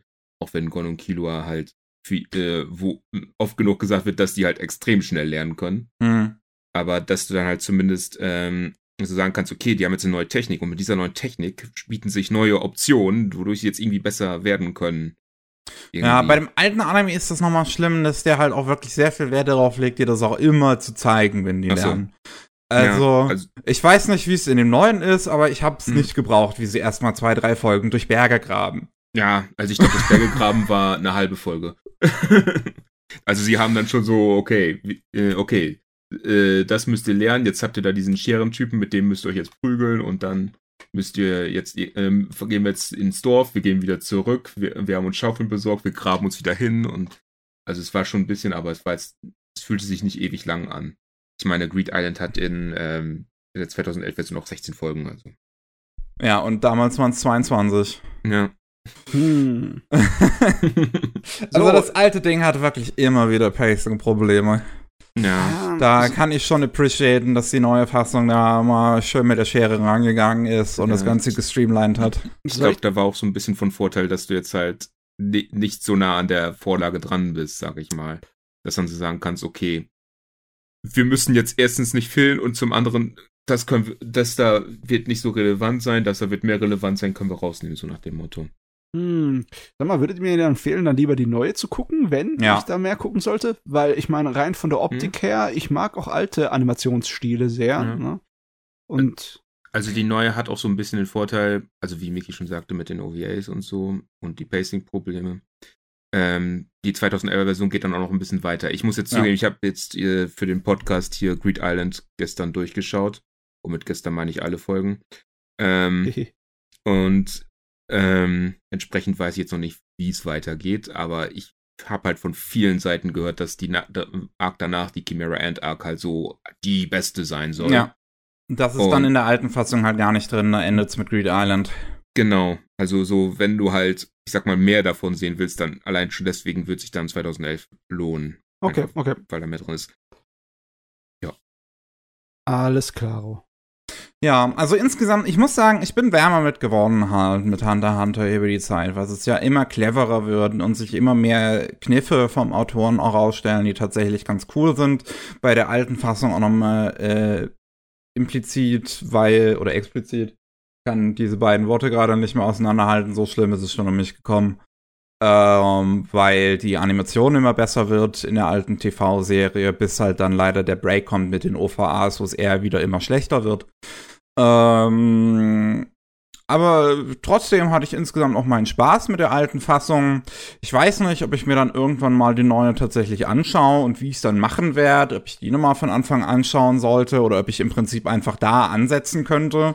Jetzt ähm, nach Greed Island da die neue Fassung weitergucken. Da, da würde mich mal interessieren, wie hat eigentlich da die letzte OVA dann geendet? Weil. ähm, weil, sie gehen da gerade auf, auf Gons Vater zu und da endet's. Oh, okay. Weil in der 2011er Version ähm, ist es dann nicht Gons Vater. oh, okay. Weil, weil dort ist es halt im Prinzip. Na, ich sag's einfach. Ähm, also ich nehme an, dort ha haben die auch die äh, äh, da getrickst, dass sie diese eine Karte dann aus Greed Island rausbekommen haben, ja. nehme ich an. Ja. Genau. Und dann halt zu, äh, zu, äh, zu dem Pseudonym von Gons Vater, das ich jetzt nicht wiederholen werde, ähm, sind sie dann halt. Ich weiß es nicht. Ich weiß, ich, ich, ich weiß gerade, was du meinst. das Pseudonym war ungünstig gewählt. Ja, ja auf jeden Fall. ähm, und äh, es wirkte halt erst dann, als wäre es Gons Vater, aber es ist dann irgendeine andere Person. Ich weiß noch nicht, wer das jetzt genau ah, ist. Ah, okay. Also in Und- dem, äh, bei, bei hier dem Ende von, von der alten Fassung sieht es halt sehr stark nach Gons Vater Mhm. aus. Ja. Und dann geht's halt so nach, und dann wird halt so gesagt, und da geht's dann halt in die Chimera Ant Arc dann direkt weiter ein. Das, dort, wo sie jetzt sind, dort dann dieser Arc spielen wird, nehme ich an. Okay. Hm, hm, hm, hm. Ja. War ein riesen Brocken, dieses Gerät, dieses Hunter Hunter, ne? Ja. Mhm. Ach ja. Und geht ja eigentlich auch sogar noch weiter. Und jetzt gerade geht's wieder weiter. Mhm. Deswegen. Perfekter Zeitpunkt, Genau. um reinzukommen. Meine Güte. Kein, kein Stress, kein Druck. Ach, Matze, was hast du eigentlich noch so geguckt? Äh, ja, was nehme ich mir jetzt aus den Sachen? Ich denke mal, ich bleibe bei den Themen des heutigen Podcasts und rede über die neue Gundam-Serie. Oh. Ja, The Witch from Mercury. Äh, das ist ein Gundam-Universum, das nicht dasselbe ist wie das Original-Gundam-Universum. Das ist ähm, so ein Alternativuniversum, in dem halt die Theorie so aufgestellt wird, das Leben im Weltraum ist echt hart und viele Leute können das einfach nicht unbesehrt überstehen. Deswegen hat sich eine, besonders in den Weltraumkolonien eine ganze Menge äh, Prothesentechnologie entwickelt. Und diese Prothesentechnologie hat auch zu einer Erforschung von einem Interface zwischen Mensch und Maschine dann halt ge gefolgt, das dann halt auch dir erlaubt, so Riesenroboter gescheiter zu steuern, ne? Nur diese Systeme haben einen extremen äh, Belastungsfaktor, der sich auf die Nerven und auf äh, den Körper des Piloten auswirkt. Und wenn man da äh, nicht vorsichtig ist, kann man schnell daran sterben oder ähm, ja, ja, sonstige Schäden bleibende von tragen. Und daran wird geforscht und äh, es ist ziemlich umstritten.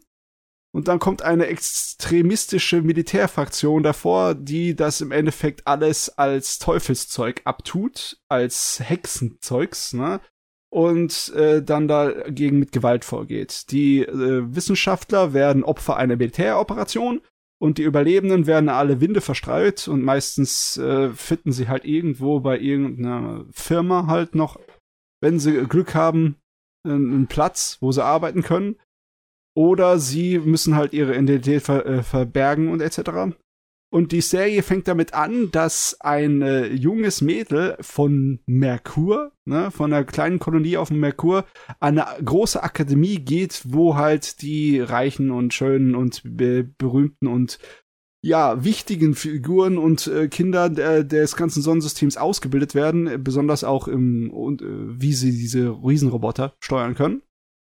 Und äh, da gibt's ein System von Duellen, das sozusagen alles regelt. Ne? Also jeder kann jeden zum Duell auffordern und äh, der, der, der an der Spitze steht, der ist im Endeffekt hat Die Ultima Referenz ist also schon so deutlich, okay?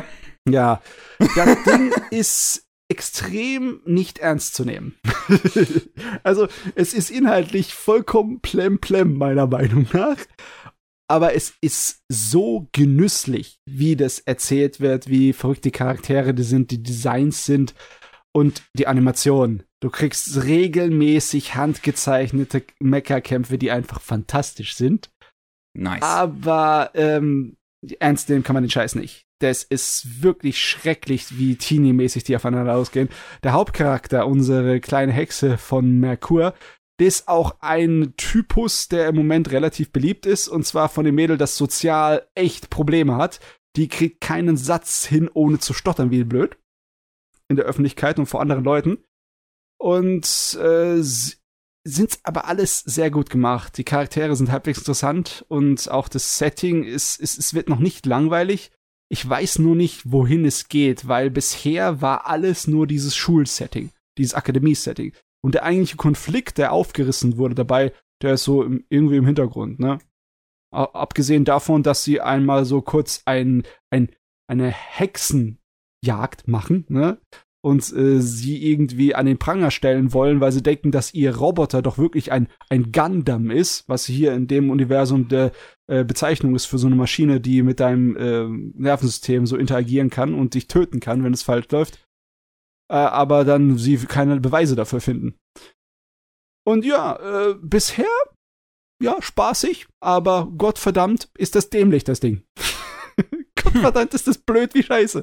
Aber es ist herrlich. Es ist, es ist wie der edelste Trash, den du dir vorstellen kannst. Ich hab Bock. Ja, es, es macht, es macht sehr viel Spaß, jedes Mal, wenn eine neue Folge rauskommt, ähm, auf, auf, auf Twitter zu gehen. Ähm, und, und das japanische Twitter halt anzugucken, was da abgeht, für neue Memes geteilt werden. Ich meine, ähm, unter anderem, wie kann zum Beispiel die, das, das Mädel mit diesen zwei riesengroßen Pons an ihren Haaren, ja. wie kann das seinen Helm aufsetzen? Und dass dann das offizielle Twitter von Gundam ein Tutorial im Prinzip gezeichnet hat, wie das funktioniert, ist herrlich. Ja, oder die, die eine, der eine Hauptnebencharakter, Hauptnebencharakter ist ein schönes Ding. Ähm, die hat ein Design, das sieht aus wie ein Kanarienvogel von ihrer Haarpracht. Und das wird auch andauernd reingebracht. Das ist äh, sehr, sehr lustig, ne? Oh. Ich weiß halt nur, also ich weiß, dass das deswegen sehr, sehr, sehr, sehr stark von Utena beeinflusst sein soll. Ja. Ähm, ich meine, die Prämisse ist ja im Prinzip, wie du es mir gerade eben gesagt hast, eigentlich sehr ähnlich. Mhm, sehr ähm, ähnlich. Ich habe Utena halt noch nicht gesehen und ich habe jetzt Witch for Mercury noch nicht gesehen. Aber äh, ich habe ja genug Zeit, mir Utena zuerst noch anzugucken, bis äh, Witch for Mercury dann fertig ist. Das, ja, das soll ein bisschen länger dauern, das Gerät, ne? Ich weiß allerdings gar nicht, wie viele Episoden. Ist es eine äh, 26er ja. oder so? Ja, es ist zwei Kur, nur der zweite mit, mit äh, Pause dazwischen. Ah, okay, alles klar. Äh, ich möchte aber nochmal betonen, wie dämlich diese Serie ist. wie zum Beispiel den einen Fuzzi, den sie besiegt im äh, Duell. Das ist so ein typischer arroganter Aristokraten sonst was, also einer dem äh, ja, der die ganze Zeit mit goldenen Löffeln das äh, Babyfutter reingefuttert wurde, ne, von so einem großen Konzern und äh, nachdem sie ihn platt gemacht hat, äh, fragt er sie gleich, ob, er, äh, ob sie ihn heiraten will. Einfach so. As you do. As you do, ja. Die Serie hat überhaupt null, äh, ja. Auch, äh, dass sie dann im Endeffekt, weil sie der, äh, der, der Meister von allen den Duellanten wird, ne, also an die oberste Stelle gehört, automatisch dann vermählt ist oder nee, nicht vermählt, also wie heißt es nochmal, wenn du ähm, mit jemandem äh, Heirat äh, planst, aber noch nicht verheiratet bist? Äh, mein Hirn, es funktioniert gerade nicht. Sind auf jeden Fall einander versprochen. Ja, genau. Der ist, die ist dann äh, der Tochter von dem äh, ja, Chef der Akademie versprochen, ne? Die Tochter hat da nichts zu sagen. Ja, das ist jetzt, äh, das Mädel da wird deine zukünftige. Bis natürlich irgendjemand anders sie besiegt. Was für ein Unsinn, ey. Aber ja, wie gesagt, die äh, Utena-Parallelen sind prägnant. Sehr prägnant. Heilige Scheiße. Das ist aber spaßig. Sehr spaßig. Soll ich, ich gleich noch eine weitere reinhauen? Wenn du möchtest. Ja. Ähm, ich möchte auch mal eine Serie erwähnen, weil wir halt uns in den 80er Jahren Sachen bewegt haben. Die 80er Jahre Remake-Serie von Urusei Yatsura. Lam und die Obnoxious Aliens, ne? Die ist klasse. Die ist wunderbar. Logischerweise, äh, ich bin äh, beeinflusst Bizarre davon. Adventure. Mhm. Lams Bizarre Adventure. Ich bin beeinflusst sehr stark davon, dass ich das Original halt sehr mag, ne? Ich mag 80er Jahre Rumiko Takahashi und ihr Chaos-Comedy-Unsinn. Mag ich sehr, weil das ist eigentlich alles nur eine Parodie. Nichts ist ernst zu nehmen, alles ist wild und abgedreht. Ähm, ihr kennt wahrscheinlich die Grundprämisse, ne? Die ist ja so einfach wie dämlich. Außerirdische kommen bei der Erde vorbei und das ist eine außerirdische Rasse von so Oni-Monstern wie aus der japanischen Mythologie. Und die sagen, ja, wir werden jetzt euren Planeten übernehmen, aber wir sind ja sportlich und fair. Deswegen habt ihr eine Chance, äh, ähm, uns das auszureden, indem ihr einen Wettbewerb macht. Äh, einer von euren Leuten, zufällig ausgewählt durch unseren Computer, muss meine Tochter fangen und an ihren Hörnern packen, an ihren kleinen Uni-Hörnerchen. Äh, Problem ist nur, dass die Tochter fliegen kann und äh, Blitze feuert und das ist nicht besonders einfach. Und unser Hauptcharakter ist ja, der ist der Letzte. Der wirklich allerletzte. Das ist so ein möchte gern Frauenheld, was, aber in Wirklichkeit ist er einfach nur ein Clown. Und der schafft es durch eine List tatsächlich, dem Mädel, äh, das Mädel zu fangen. Er wird angetrieben, motiviert dazu, dass er seine Flamme in der Schule dann heiraten darf dadurch. Ne? Das ist, äh, das kommt dazu ein Missverständnis, ne? Weil er packt sich die Lamm und hat gewonnen und sagt, ja, jetzt kann ich endlich heiraten. Und sie versteht das falsch und denkt, oh mein Gott, der hat sich die ganzen Mühe gegeben, ne? Als kleiner äh, billiger Mensch mich zu fangen und äh, mich auszutricksen, nur weil er mich heiraten will. Und dann weicht sie, weicht sie ihm nicht mehr von der Seite, während er nur daran denkt, äh, mit so vielen anderen Mädels wie möglich hier anzubandeln. Ist äh, nicht ernst zu nehmen, ist sorgt nur dafür, dass nur Chaos passiert, andauernd. Und die Serie ist einfach so schön treu dem Original. Ist zwar nicht sklavisch äh, dabei, das Original abzuarbeiten von Stories und so, aber von der Atmosphäre, von dem Stil, von dem Ton, es ist wunderbar. Es ist, als wäre ich wieder in den 80er Jahren. Obwohl ich nie in den 80er Jahren war, da war ich vier, fünf Jahre alt. Es ist, es ist, es ist, Die Animationen sind noch ziemlich gut von dem neuen Gerät, aber es ist halt David Pro. Ja, oh, das Charakterdesign ist einer der besten Adaptionen von Takahashis Zeichenstil, die ich je gesehen habe. Es ist wunderbar. Ist richtig herrlich. Und Cool. Vorspann und Abspann sind so ein Brocken. Da sind auch eine ganze Menge äh, direkte Hommagen an die alten Vor- und Abspanne der äh, Serie aus den äh, 80ern. Und sowieso an die Animationssachen aus den 80ern Jahren, da wird sich teilweise sehr stark orientiert. Also es gibt immer wieder, wird man treu, bleibt man dem Originalzeugs. Die Sprecher von dem Protagonisten, äh, den, den Eltern, die sind auch die alten Sprecher von, vom Lum, äh, vom Lamm und ja. den Protagonisten.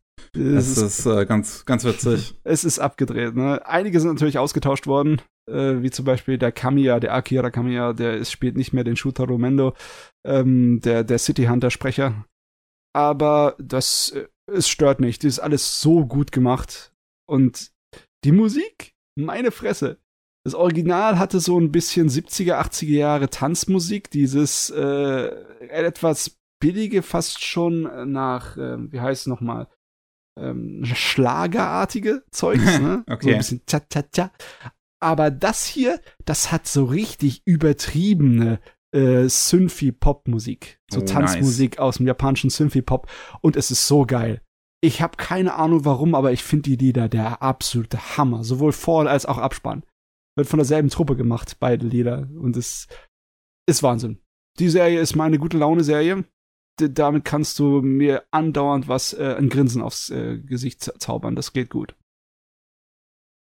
Schon interessant, dass so eine in sich ja schon eigentlich so chauvinistische, leicht sexistische Serie von einer Frau aber geschrieben wurde. Ja, aber du musst dir die ansehen. Die ist einfach nicht ernst zu nehmen. Die hat ihren Spaß damit, das alles durch den Kakao zu ziehen. Total. Ne? Der Chauvinismus wird immer bestraft. Und auf die schrägsten Art und Weisen. Ne? Hm. Und äh, es ist ja nicht nur, dass er der Bösewicht ist. Die Frauen sind alle auch vollkommen plemplem. Die sind total durchgedreht. Das ganze Spiel mit Romanze und etc. wird da äh, aufs Köstlichste verlegt. Das ist, äh, ja, Takashi hat ihren Spaß damit gehabt, wirklich. Okay. Ja. Oh, da sind coole Tanzanimationen im Opening. Das ist natürlich wichtig, ne? Ich meine, das Ja. ist einer der Gründe, sich die Serie anzugucken. Das sieht cool aus. Ja. Na gut. Ähm, Imperatus, soll ich dich nochmal fragen? Hast du noch was? Oder Ich soll hab- ich weitermachen? Ich, ich habe sonst nichts. Ich könnte noch mal Greed Island ansprechen, aber sonst. Noch ja, mehr. ich glaube, über Hunter Hunter haben wir jetzt lang genug gesprochen. Noch mehr Hunter Hunter. ähm, ich bin dann ähm, auf Netflix gewesen. Mm. Da sind ja auch in letzter Zeit wieder ein paar Sachen rausgekommen. Und ich habe davon zwei gesehen. Zwei Eines habe ich mich sehr gefreut drauf. Oni von der God's Tale ist eine Kurzserie, sind vier Folgen, die auch immer nur so 30 bis 35 Minuten lang sind. Auf Netflix die Zeit ist ein bisschen länger angegeben, weil jede Folge sieben Minuten Credits hat. Ähm, Zehn Minuten. ja, ich, es ist nicht schlecht. Es wird jede Folge wirklich alles normal durchgecredited. Ähm, weil es ist eine große japanisch-amerikanische Koproduktion. Ähm, einmal von Tonka Productions produziert. Das ist äh, gemacht von einem Art Director, der vorher bei Pixar gewesen ist. Ähm, und dann halt sein eigenes Studio ge gegründet hat und zusammen mit äh, japanischen CGI und Stop-Motion ähm, Studios wie Dwarf, die die Rilakuma-Serie gemacht haben oder das erste Opening von Beastars. Ähm, und Anima ist ein japanisches CGI-Studio. Und wer war noch dabei? Es war noch ein anderes japanisches CGI-Studio dabei. Was ist los? Äh, und geschrieben wird's von Mari Okada. Und ich mag ja Mari Okada ganz gerne. Und ich finde, das ist wahrscheinlich einer so der besten Sachen, die sie seit Anthem of the Heart geschrieben hat. Seit 2015. Denn es ist wirklich, wirklich, wirklich toll. Und ich glaube, eine der besten Animationsserien, die ich dieses Jahr überhaupt gesehen habe. Ui. Weil A, sieht es unglaublich gut aus. Ja, also, mal, das, ist eine der schönsten Serien, die ich jemals gesehen habe. Das ist auch das Erste, was den Leuten auffallen wird, dieser Stil, dass sie wirklich mit viel Aufwand und Limited Animation bis zum Maximum so dieses Clay-Animation-Zeugs nachmachen, ja, dieses Ja. Stop-Motions. Es ist halt ein sehr clever Mix aus Stop Motion und CGI und es sieht so gut aus. Und oh, ich liebe es, die Texturen auch an den ganzen Figuren zu sehen. Und allgemein sind die Character Designs auch total ausgefallen. Ist alles so basierend auf japanischer Folklore. Ähm, und also es geht um ähm, ein kleines Mädel namens Onari. Und ähm, das ist die, die noch so sehr menschlich aussieht. Die hat so zwei Hörner auf dem Kopf und läuft immer auch in so einem Tiger-Outfit rum, als wäre sie Lamm. Ja. und ähm, die hätte gerne ihre Superkraft.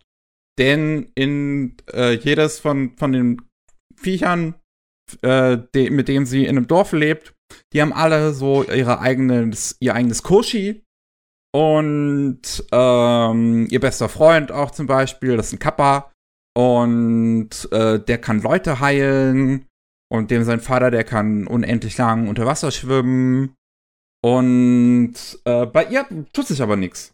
Irgendwie entwickelt sich ihr Koshi nicht und alle machen sich da, dafür über sie lustig. Und ihr Vater ist so ein sehr großer, runder, ähm, ja, Ding. Weiß Uni, nicht, wie, oder? wie man es genau nennt. Uni halt nicht. Nicht, keine Ahnung. Ähm, nee, äh, als Uni nennen die noch mal was anderes in der Serie. Und ähm, auf jeden Fall stellt sich heraus, er ist ein Donnergott, der Vater. Und äh, kann halt Stürme und, und, und Blitze und Donner erzeugen. Und sie möchte das halt auch unbedingt endlich, dass sich ihre Fähigkeit von ihrem Vater entwickelt. Aber im Laufe der Zeit stellt sich da halt immer mehr im, im Hintergrund auch heraus, wieso es dazu überhaupt nicht kommen kann. Ähm, gepaart mit einer unglaublich süßen Familiengeschichte. Es kommt dann noch der Bruder von dem Donnergott, kommt da noch dazu. Das ist ein Windgott. Und äh, der Bruder möchte ganz gerne, dass das äh, auch, dass die Fähigkeit von der Kleinen, von der Onari, sich endlich bildet äh, äh, und, und trainiert sie noch extra irgendwie und äh, kriegt sich aber mit dem Bruder in die Haare, weil der Bruder seine Donnergott-Fähigkeiten gar nicht mehr ernst nimmt und das gar nicht benutzen möchte aus irgendeinem Grund, der sich dann auch herausstellt. Und es gibt dann halt einen sehr coolen Twist am Ende der zweiten Folge, Anfang dritte Folge, der das Ganze nochmal sehr auf den Kopf stellt, die, die ganze Serie, wo, was ich, also was man kommen sehen kann, aber auch nicht unbedingt. Ähm, und der hat mir auch sehr gefallen. Mir hat es sehr gefallen, wie es hier um Familie geht. Ein Thema, was Mario Okada generell eigentlich sehr gut halt abarbeiten kann, wie man auch in Magwerk gesehen hat. Und hier geht es halt um eine sehr schöne Tochter-Vater-Beziehung zwischen, ich verrate es jetzt einfach mal, aber das wird jedem, denke ich, klar sein, eigentlich von Anfang an, einem Mädel, was eigentlich äh, und, und äh, einem Vater, die halt eigentlich gar nicht blutsverwandt sind. Mhm. Und das ist wirklich, es ist Herz, Herz allerliebst. Ich möchte unbedingt wirklich, dass ihr das schaut. Wie gesagt, es sieht wunder, wunder, wunder, wunderschön aus. äh, der Soundtrack ist total super. Und ich habe in der letzten Folge einfach nur Tränen geheult. Mir hat's sehr gefallen, also wirklich. Ich kann es absolut nur empfehlen. Ich, ich, ich spreche halt hier gerade so absichtlich halt auch sehr spoilerfrei. Es ist ein bisschen schwer ins Detail äh, zu gehen, ohne zu spoilern mit der Serie, weil äh, wegen dem Twist, der noch dazu kommt und was halt deswegen dann alles noch passiert. Ähm, möcht und ich will halt, dass, dass, äh, dass ihr das am besten selbst erlebt und euch einfach anschaut. Sind ja nur vier Folgen, wie gesagt. Oh, das ist kurz. Ja. Hm. Das kann man mal zwischendurch machen. Ist mal was anderes. Ne? Ja. Das ist wirklich was anderes. In letzter Zeit habe ich so viele Sachen mit Action und Mysterium und Zeugs geguckt. Ein Familiengerät wird auch mal wieder sein. Ja. Ja, klingt auf jeden Fall interessant. Matze! Ja. Ähm, soll ich noch einen besprechen Wenn aus der neuen Saison? Wen würde ich gern besprechen wollen? Ich meine, ich glaube, kann ich wirklich den Podcast beenden, ohne Chainsaw Man zu erwähnen? Ich glaube, da würde ich gejagt und äh, gehäutet und irgendwo hingeschmissen werden. Ne? ich will nicht allzu viel drüber sagen. Besonders der weil. Kettensägenmann. Ich gehe an die Kettensäge ran. Ich bin immer parat. es gibt bestimmt eine ganze Menge Meinungen über die Serie. Äh, Ich glaube, du hast mir mal äh, erwähnt, dass die Reaktion gar nicht so positiv auf das Gerät ist. Ähm, ich persönlich bin aber äußerst positiv überrascht, weil die Serie hat etwas getan, was ich nicht erwartet habe. Und das liegt in der Art und Weise des Stils, wie sie sich präsentiert. Das ist ja im Endeffekt eine relativ düstere, fantastische Action-Serie mit einiges am Horror. Ne? Es geht um Mhm. einen jungen Mann, der seine Eltern, äh, ja, besonders sein Vater oder ich weiß nicht, ja, ich glaube, sein Vater war es, riesige Schulden bei der Mafia angeführt hat. Ne? Und als er sich dann selber erhängt, weil er sich mit seinen Schulden daherkommt, das Einzige, was von der Familie bleibt, halt dieser Junge. Und eigentlich wollte die Macht ja schon sagen, ja Gott, äh, der kann für uns doch nichts bringen. Hier nimmt seine Organe und verkauft sie auf dem Schwarzmarkt. Ne? Wer, wer juckt's uns? Der Kerl kann ruhig verrecken. Aber der Junge äh, stellt sich heraus, der hat ein kleines Talent, Dämonen zu jagen. Und Dämonen sind ähm, sowohl eine Gefahr als auch eine, ja, Ungeziefer fast schon in dieser Welt. Und sind aber nützlich, weil man ihre Einzelteile an, ähm, ja, Wissenschaftler und so verkaufen kann. Und das mag die Mafia. Oh, der kann uns doch Geld machen. Also, äh, ja, behalten sie ihn und beha behandeln ihn wie den letzten Dreck. Das ist ein junger Mann, der aufwächst ohne irgendetwas. Der, äh, wenn er mehr als Trockenbrot in der Woche zu essen hat, ist es für ihn ein absoluter Sonderfall, ein Glücksfall. Und er hat ganz simple und einfache Träume, die mit denen er sein Leben da irgendwie vorwirren kann. Und daraus wird aber nichts. Denn im Endeffekt verrät ihn die Mafia doch, ne, weil irgendwie Macht versprochen wird von Dämon, der unbedingt diesen Dämonenjäger, diesen kleinen, ausgeschaltet haben möchte. Weil, klar, das ist der jagt Dämonen, den brauche ich nicht haben, ne? Also wird er von der Mafia verraten, die Mafia werden alle zu Zombies und Handlanger von diesen Dämonen. Und eigentlich ist er im Endeffekt schon tot und am Sterben. Er ist erledigt. Unser Hauptcharakter ist finito. Die Serie ist vorbei.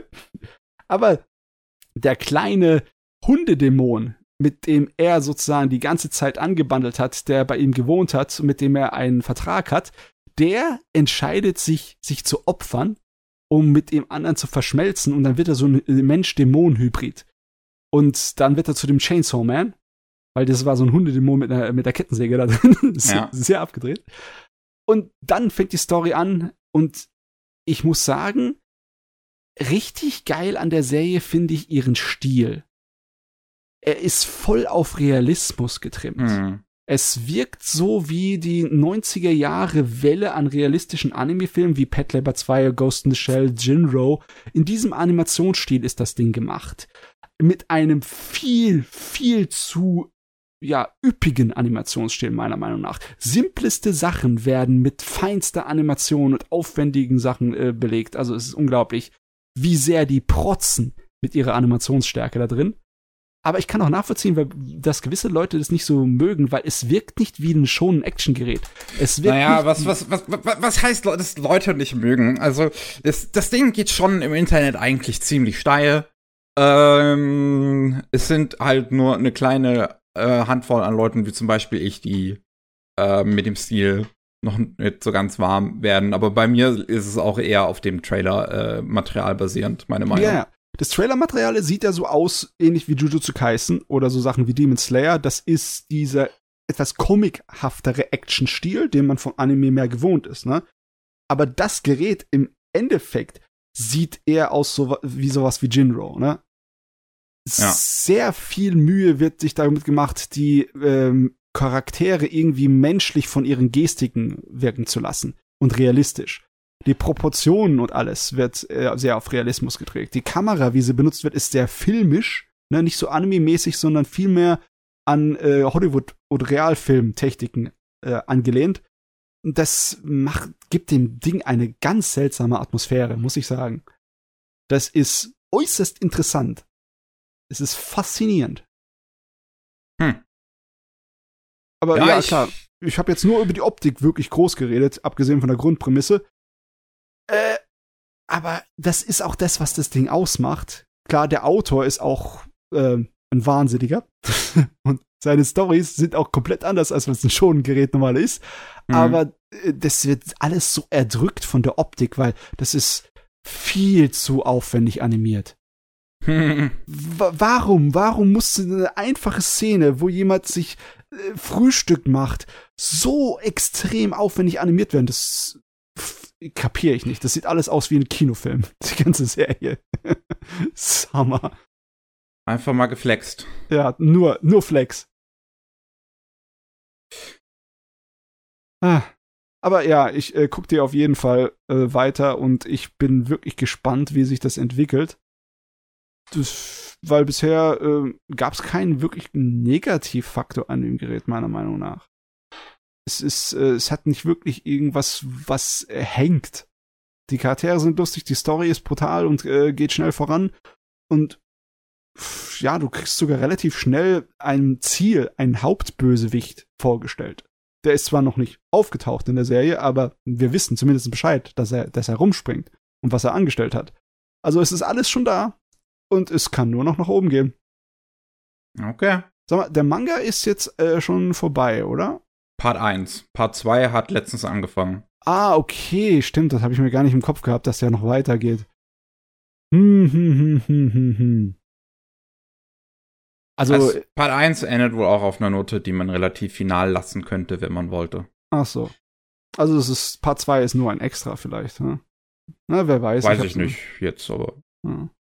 Auf jeden Fall, ich bin gespannt, ob das Experiment funktioniert ob die, äh, die Entscheidung, diesen Stil zu wählen und diese Erzählstruktur äh, und Art und Weise, ob die die Leute dann im Endeffekt äh, genug überzeugt. Ich meine, klar, die Leute mögen es gut genug von den Kritikermeinungen her, aber äh, ich habe doch keine Ahnung, wie das Ding vom Erfolg her läuft, ne?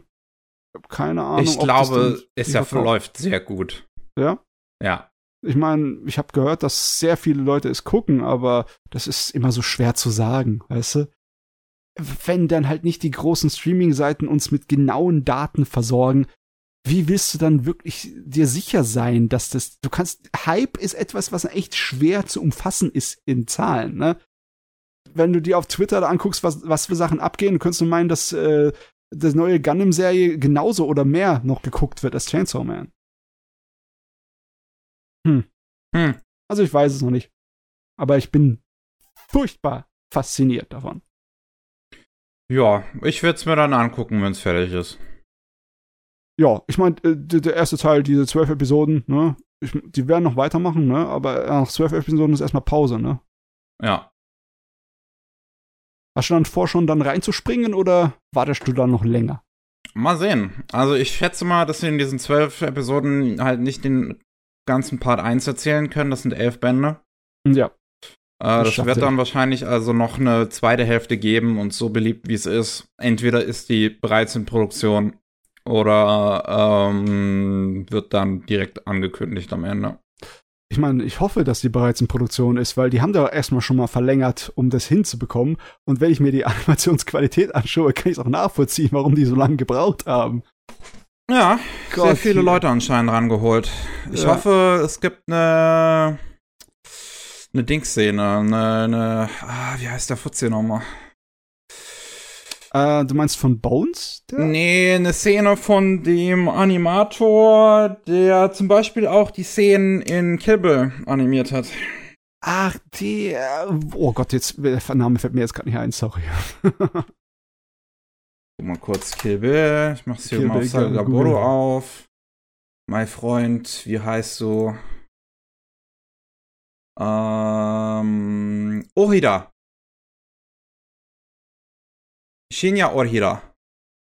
Dem sein Stil würde, glaube ich, sehr gut passen. Zu Chainsaw Oh. Man. das könnte was sein. Aber klar, es ist. Äh, hm. Hm, hm.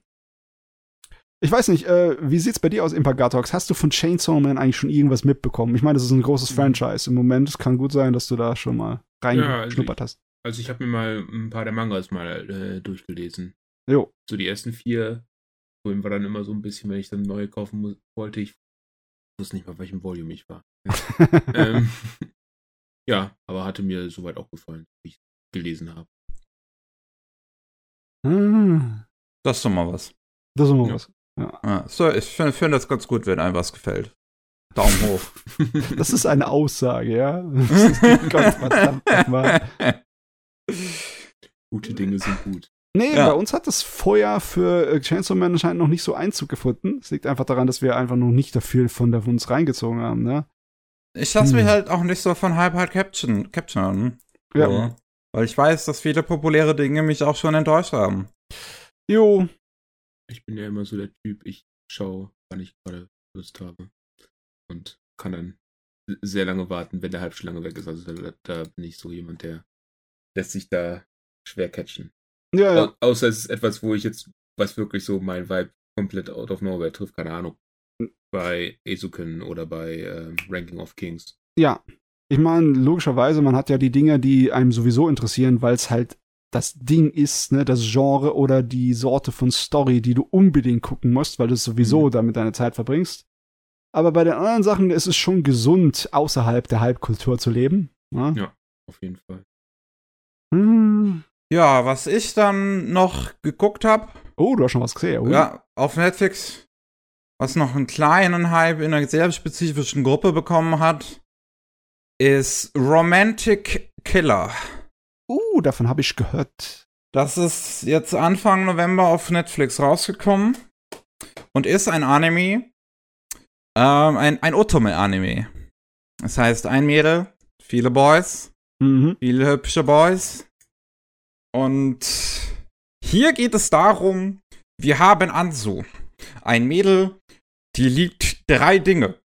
Videospiele, Schokolade und ihre Katze. Und Ja. dann kommt sie nach der Schule mit einem neuen Videospiel nach Hause, ähm, legt es ein, spielt es ein bisschen und muss feststellen, dass es ziemlich schlecht ist und auch nicht das ist, was eigentlich auf der Hülle stand, was für ein Spiel es ist, sondern ein ganz anderes.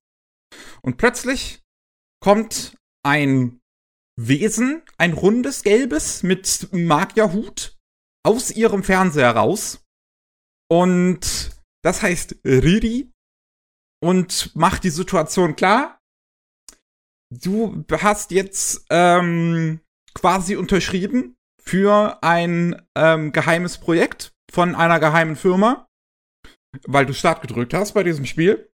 Das ist dass ähm, jetzt ich, Ridi, dir zur Seite stehe und dafür sorgen muss, dass du dich verliebst.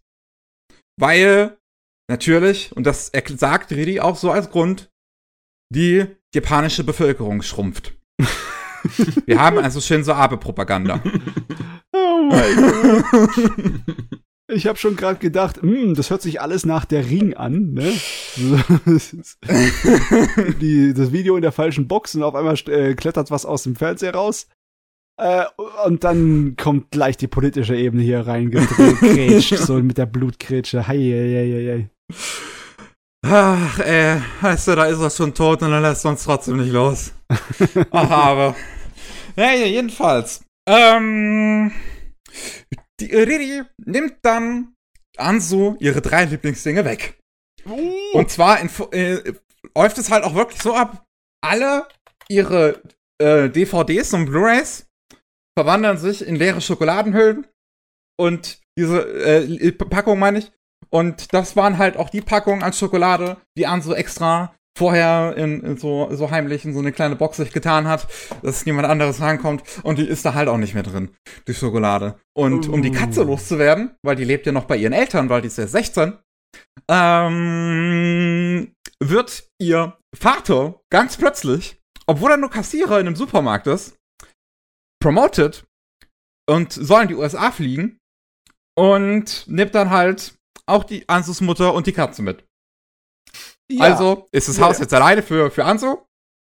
Und ihre drei Lieblingsdinge sind weg.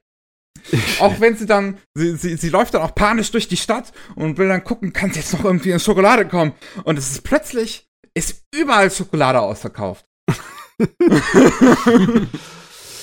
Das ist, das ist eine radikale Art und Weise, um jemanden zu motivieren. Und sie kriegt ihre drei Lieblingsdinge halt nicht wieder, bis sie sich verliebt hat. Und so wie sie einen Kombini verlässt, schlägt sie aus Versehen einem Mann, einem, einem jungen Mann, einem Ikemen, der halt gerade davor stand. Ganz zufällig, natürlich. Anführungszeichen zufällig. Und ähm, ein, das, das Handy aus der Hand. Und ähm, das ist der Tsukasa, ist auch so, ein- so ein mit so orangenen Haaren, ist so ein ganz stoischer Typ. Und er sagt dann auch so, ah, hier, ähm, ist das Handy halt jetzt kaputt, mach dir keine Sorgen. Und die beiden trennen sich erstmal ihre Wege. Bis ähm, dann halt abends ist ein, ah nee, am nächsten Tag merkt Ansu, oh, ich gehe mit dem Ju- Jungen ja auf die gleiche Schule. Und denkt erstmal, das wäre ein ziemlicher Arsch, weil der halt sich ziemlich kalt nach außen präsentiert. Ähm, was es damit auf sich hat, wird tatsächlich später noch ein bisschen mehr erklärt. Und am selben Tag dann hat sie eine Kakerlake bei sich im Haus, ist aber zu ängstlich, die Kakerlake selbst tot zu, zu, zu kriegen.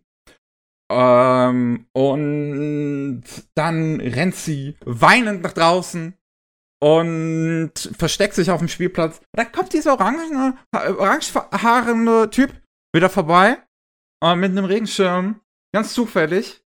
Und äh, geht halt auch so zu ihr hin, so, ey, es regnet hier jetzt gerade. Ähm, ich kann dir meinen Regenschirm ausleihen, ich wohne hier eh in der Nähe und dann kannst du wieder nach Hause gehen. Und also sie, sie, sie, sie will das nicht, weil sie merkt schon, auch das könnte ein Trick von Redi sein. Ähm, ich gehe darauf lieber nicht drauf ein. Weil äh, wer weiß, in was für eine Situation ich noch komme. Aber ähm, der Equipment besteht da drauf. Hier, komm, ich gebe dir meinen Regenschirm. Und sie sagt halt, so, nein, nein, ich will den Regenschirm nicht. Und dann gehen sie beide zum Equipment nach Hause, weil er noch einen Regenschirm übrig hat, den er eh demnächst wegwerfen wollte. Und den er ihnen dann gibt. Und dann kommt es halt irgendwie letzten Endes dazu, dass die be beiden zu Ansu nach Hause gehen, genau weil sie von, dem, von der Kakerlake erzählt. Und er sagt dann, okay, dann bring ich die Kakerlake für dich um. Und dann sind sie bei Ansu zu Hause. Nachdem er die Kakerlake umgebracht hat, will er eigentlich wieder gehen. Und plötzlich ist der Sturm draußen so heftig, dass ein Baumstumpf einfach in die Tür fliegt. Und äh, der Typ sich dann halt auch denkt, okay, wenn ich jetzt rausgehe, sterbe ich. Also bleibe ich hier für eine Nacht. Äh, das ist irgendwie lustig, ne, wenn die Romanze zur Satire wird, wo alle glücklichen Zufälle irgendwie so, so düstere Hintergrundgeschichten haben könnten, ne, weil, Ja. das- weil alles irgendwie manipuliert wirkt. Das ist eine herrliche Sache. Und es wird halt wirklich auch immer noch heftiger. So am nächsten Tag geht dann Anzu zu, mit, mit Tsukasa zu dem, zu dem seine Wohnung und die ist einfach völlig unter Wasser. Wenn sie dann noch vorbeikommt, bricht sogar einfach die Deckel durch und kommt nochmal Wasser durch. Also, dem, also die Wohnung von dem Tsukasa ist völlig im Arsch. und, und zufällig findet er auch keine neue Wohnung. Plötzlich. Keiner will ihm eine neue Wohnung vermieten in Tokio. Gut, das ist vielleicht noch realistisch. ähm, und äh, dann sagt dann, dann, dann kommen Ansu und er halt beide so auf die Idee, okay, du hast mein Handy geschrottet. Als Gegenzug, wie wär's, äh, wenn ich einen Monat bei dir unterkomme? Weil du hast ja jetzt eh, deine Eltern sind ja eh nicht mehr da. Die sind Ja. in den USA. Und so kommt die erste Situation zustande. Herzlichen Glückwunsch. Und es kommen ja noch zwei weitere Jungs dazu. Wobei einer noch nicht mehr so richtig in der Serie erläu erläutert wird. Ähm, nur der andere Junta, der sich als Kindheitsfreund von Anso herausstellt. Was dann halt auch interessant ist, weil ähm, bei, dem, bei dem Junta ist halt so, er steht dann halt eines Morgens einfach plötzlich vor Ansos Tür und so, hey, ich bin dein Kindheitsfreund. Und Anso so, ich habe einen Kindheitsfreund. ähm, und ja, ist halt auch wieder, Redi war so ein bisschen hinten dran am Werkeln. Und es ist aber tatsächlich dann interessant, was sich dann doch ein äh, guter Twist mit Junta noch herausstellt, weil Anzu zuerst gar nicht glaubt, also zuerst davon ausgeht, dass ähm, Didi einfach hingegangen ist und einfach von irgendeinem random Jungen äh, die, die Erinnerung so komplett manipuliert hat, dass er jetzt denkt, er wäre die Kindheitsfreundin von Ansu. Ähm, und die ganze Familie auch.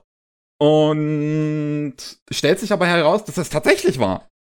und dann halt noch so ein Spiel halt dazu kommt, von wegen, dass das Anso jetzt gar nicht mehr weiß, was sie überhaupt noch glauben kann, was überhaupt noch echt ist in ihrem Leben. Weil Lily das ja so komplett beeinflusst. Und sich dann aber doch Dinge als wahr herausstellen. Ich finde es cool, dass du äh, die Otome und Romanzen ähm, Stereotypen und Regeln einfach auf so ein sei vorsichtig, was du dir wünschst Szenario reinschmeißt. Ne? Das Hm. hört sich schon spaßig an und ist weitaus äh, groß entfernt von dem typischen Otome-Kram. Ne? Ja, ja. Ich würde kann man es überhaupt noch als Otome-Ding bezeichnen? Eigentlich Es ja. ist definitiv eine Parodie halt davon. Ne, weil ansonsten könnte es auch äh, genauso gut wie eine gescheite Romanze mit ein bisschen mehr Metakram bezeichnet Mhm. werden, weil klar, sie hat zwei Jungs, die um sie herum wedeln, aber im Endeffekt ist es ja nicht unbedingt auf den Harem aus, oder? Nicht unbedingt tatsächlich. Oh. Also, ähm, die Jungs belieben sich alle noch in die Zeit über sie tatsächlich dann. Äh, weil es sich auch herausstellt, dass Riri die Emotionen von Leuten nicht beeinflussen kann. Deswegen äh, sorgt er ja überhaupt für diese ganzen, in Anführungszeichen, Zufälle. Mhm. Ähm, sonst könnte er einfach hergehen und Ansus em Emotionen halt manipulieren und dann hat sich die Sache gegessen. Ja. Ähm, und da, da wird dann tatsächlich noch sehr clever halt mitgespielt, so von wegen, wie ich es gerade eben sagte, was ist echt? Ähm, bei den ganzen Jungs stellt sich immer noch so ein bisschen Hintergrundgeschichte, kommt da noch hervor, äh, die auch teilweise sehr ernst sein kann. Also die von Tsukasa, ähm, von, von dem mit orangefarbenen Haaren, ähm, warum er überhaupt so, so kalt ist äh, auf alle nach außen, ist, weil er halt mal eine extreme Stalkerin hatte, ähm, die dann auch später in der Serie tatsächlich sie ihn wiederfindet und es zu wirklich sehr gruseligen Situationen äh, kommt Wie? mit dieser Stalkerin und das halt auch wirklich sehr unangenehm realistisch dargestellt wird. Ähm, aber auch dabei nicht so extrem sich nicht in so einem Edge verliert, wie viele Otome Games das auch haben, wo es in den ganzen Hintergrundgeschichten von Jungs immer irgendwie um Vergewaltigung und Manipulation und sonst irgendwas gehen muss. Ja. Ähm, sondern hier bleibt das tatsächlich auf einer sehr noch glaubhaft schlimmen Art, ohne dabei zu extrem zu werden. Ähm, wie halt die Sache mit der Stalkerin.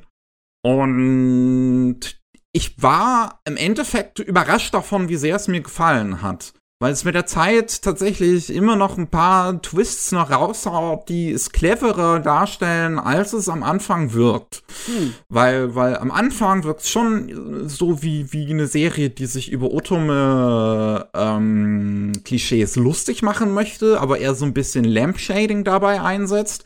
Also Lampshading ist diese Technologie, die Technologie, diese Technik, die äh, Stranger Things und auch äh, Big Bang Theory zum Beispiel gerne nutzen, um halt einfach Klischees ähm, zu nutzen, aber halt so zu tun, als wäre man sich darüber bewusst. Ja.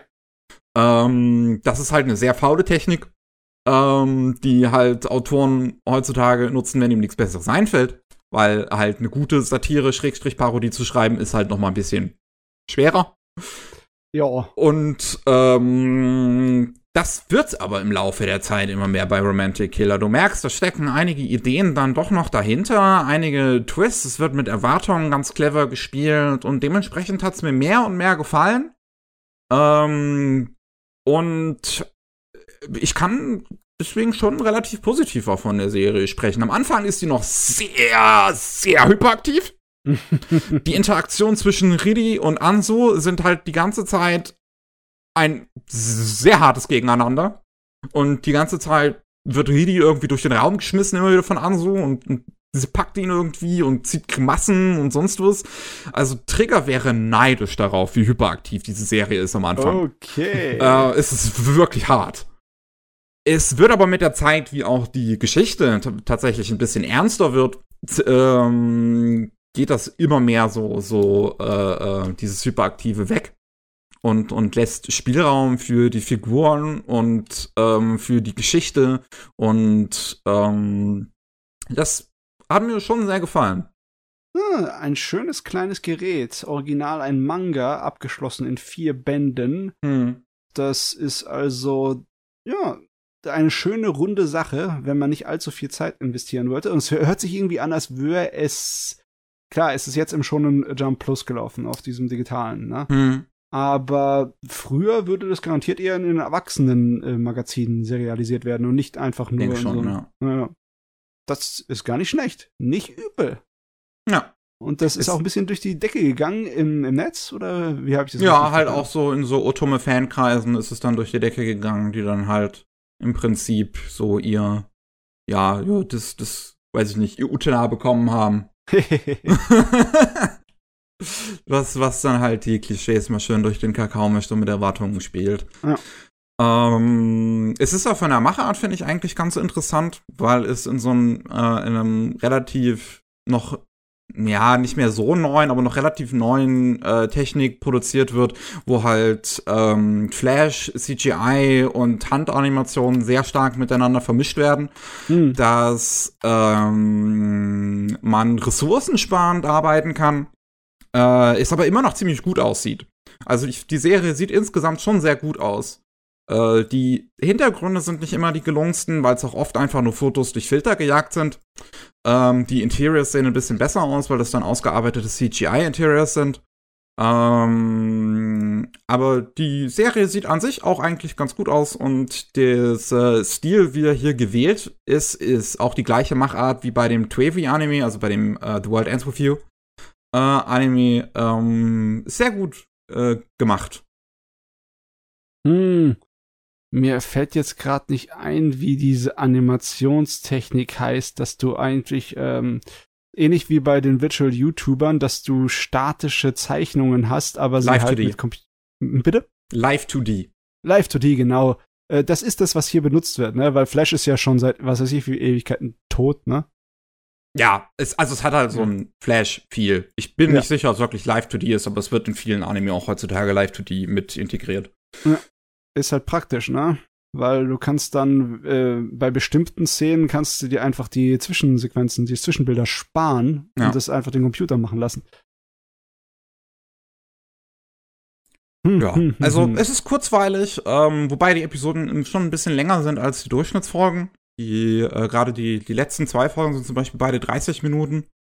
Ähm, und alles davor ist es immer so ein Mix aus mal 23, mal 27. Hm, das kann man sich halt ähm, erlauben auf einer Netflix-Serie, ne? Ja, bei, bei, im, im Internet kann man das ja machen, wie man will. ja. Kann man mal gucken. Oh Gott, ich wünschte, ich hätte mehr Zeit. Noch mehr Zeit braucht der Mensch. ja, ich würde sagen, wir haben jetzt aber genug Zeit bereits äh, hier verschwendet. du hast nachgedacht, lange nachgedacht, aber dann hat dich die Wahrheit eingeholt. Ich habe nach einem Wort überlegt und es ist das Einzige, was mir eingefallen ist. was sagt das über mich? Oh Gott. Ach Gottchen. Ähm, ja. Danke, Imperatox, dass du dabei gewesen bist. Immer gern. Ja, es ist immer schön, mit dir zu reden. Und danke, dass du dir auch die Mühe gemacht hast, extra noch den Creed Island Arc für mich zu gucken. Kein Ding. Hat Spaß gemacht. Ich, ich werde jetzt wahrscheinlich die Tage mal Chimera Ant weitergucken. So kann's jo. passieren. Ich meine, die einzige, der einzige Grund, warum ich nicht weitergeguckt habe, war auch damals, weil ich hatte das, ich glaube, auf Amazon geguckt und das ging nur bis York New. ah, okay. Für weitere Staffeln hätte ich bezahlen müssen. Ja, ja. Yeah, Solche Sachen passieren. Ja. Rest war in Prime drin, also. Ja, wer äh, mehr vom Impergatox sehen möchte, kann in die Beschreibung gucken äh, für YouTube und Twitch. Ähm, wer mehr von uns hören möchte, kann äh, auch in die Beschreibung gucken, kann aber auch jeden äh, Montag hier vorbeigucken auf Anime Slam. Da kommt die Rolling Sushi Anime News, wo wir dann über halt die News reden, was so anime-mäßig los ist. Und jeden Mittwoch gibt's Rolling Sushi. Da gibt's dann äh, die News aus Japan und was da so politisch und was weiß ich und so los ist. Wir haben fertig. Wir haben fertig, jawohl. Ja. Tschüss. Ciao. Ciao.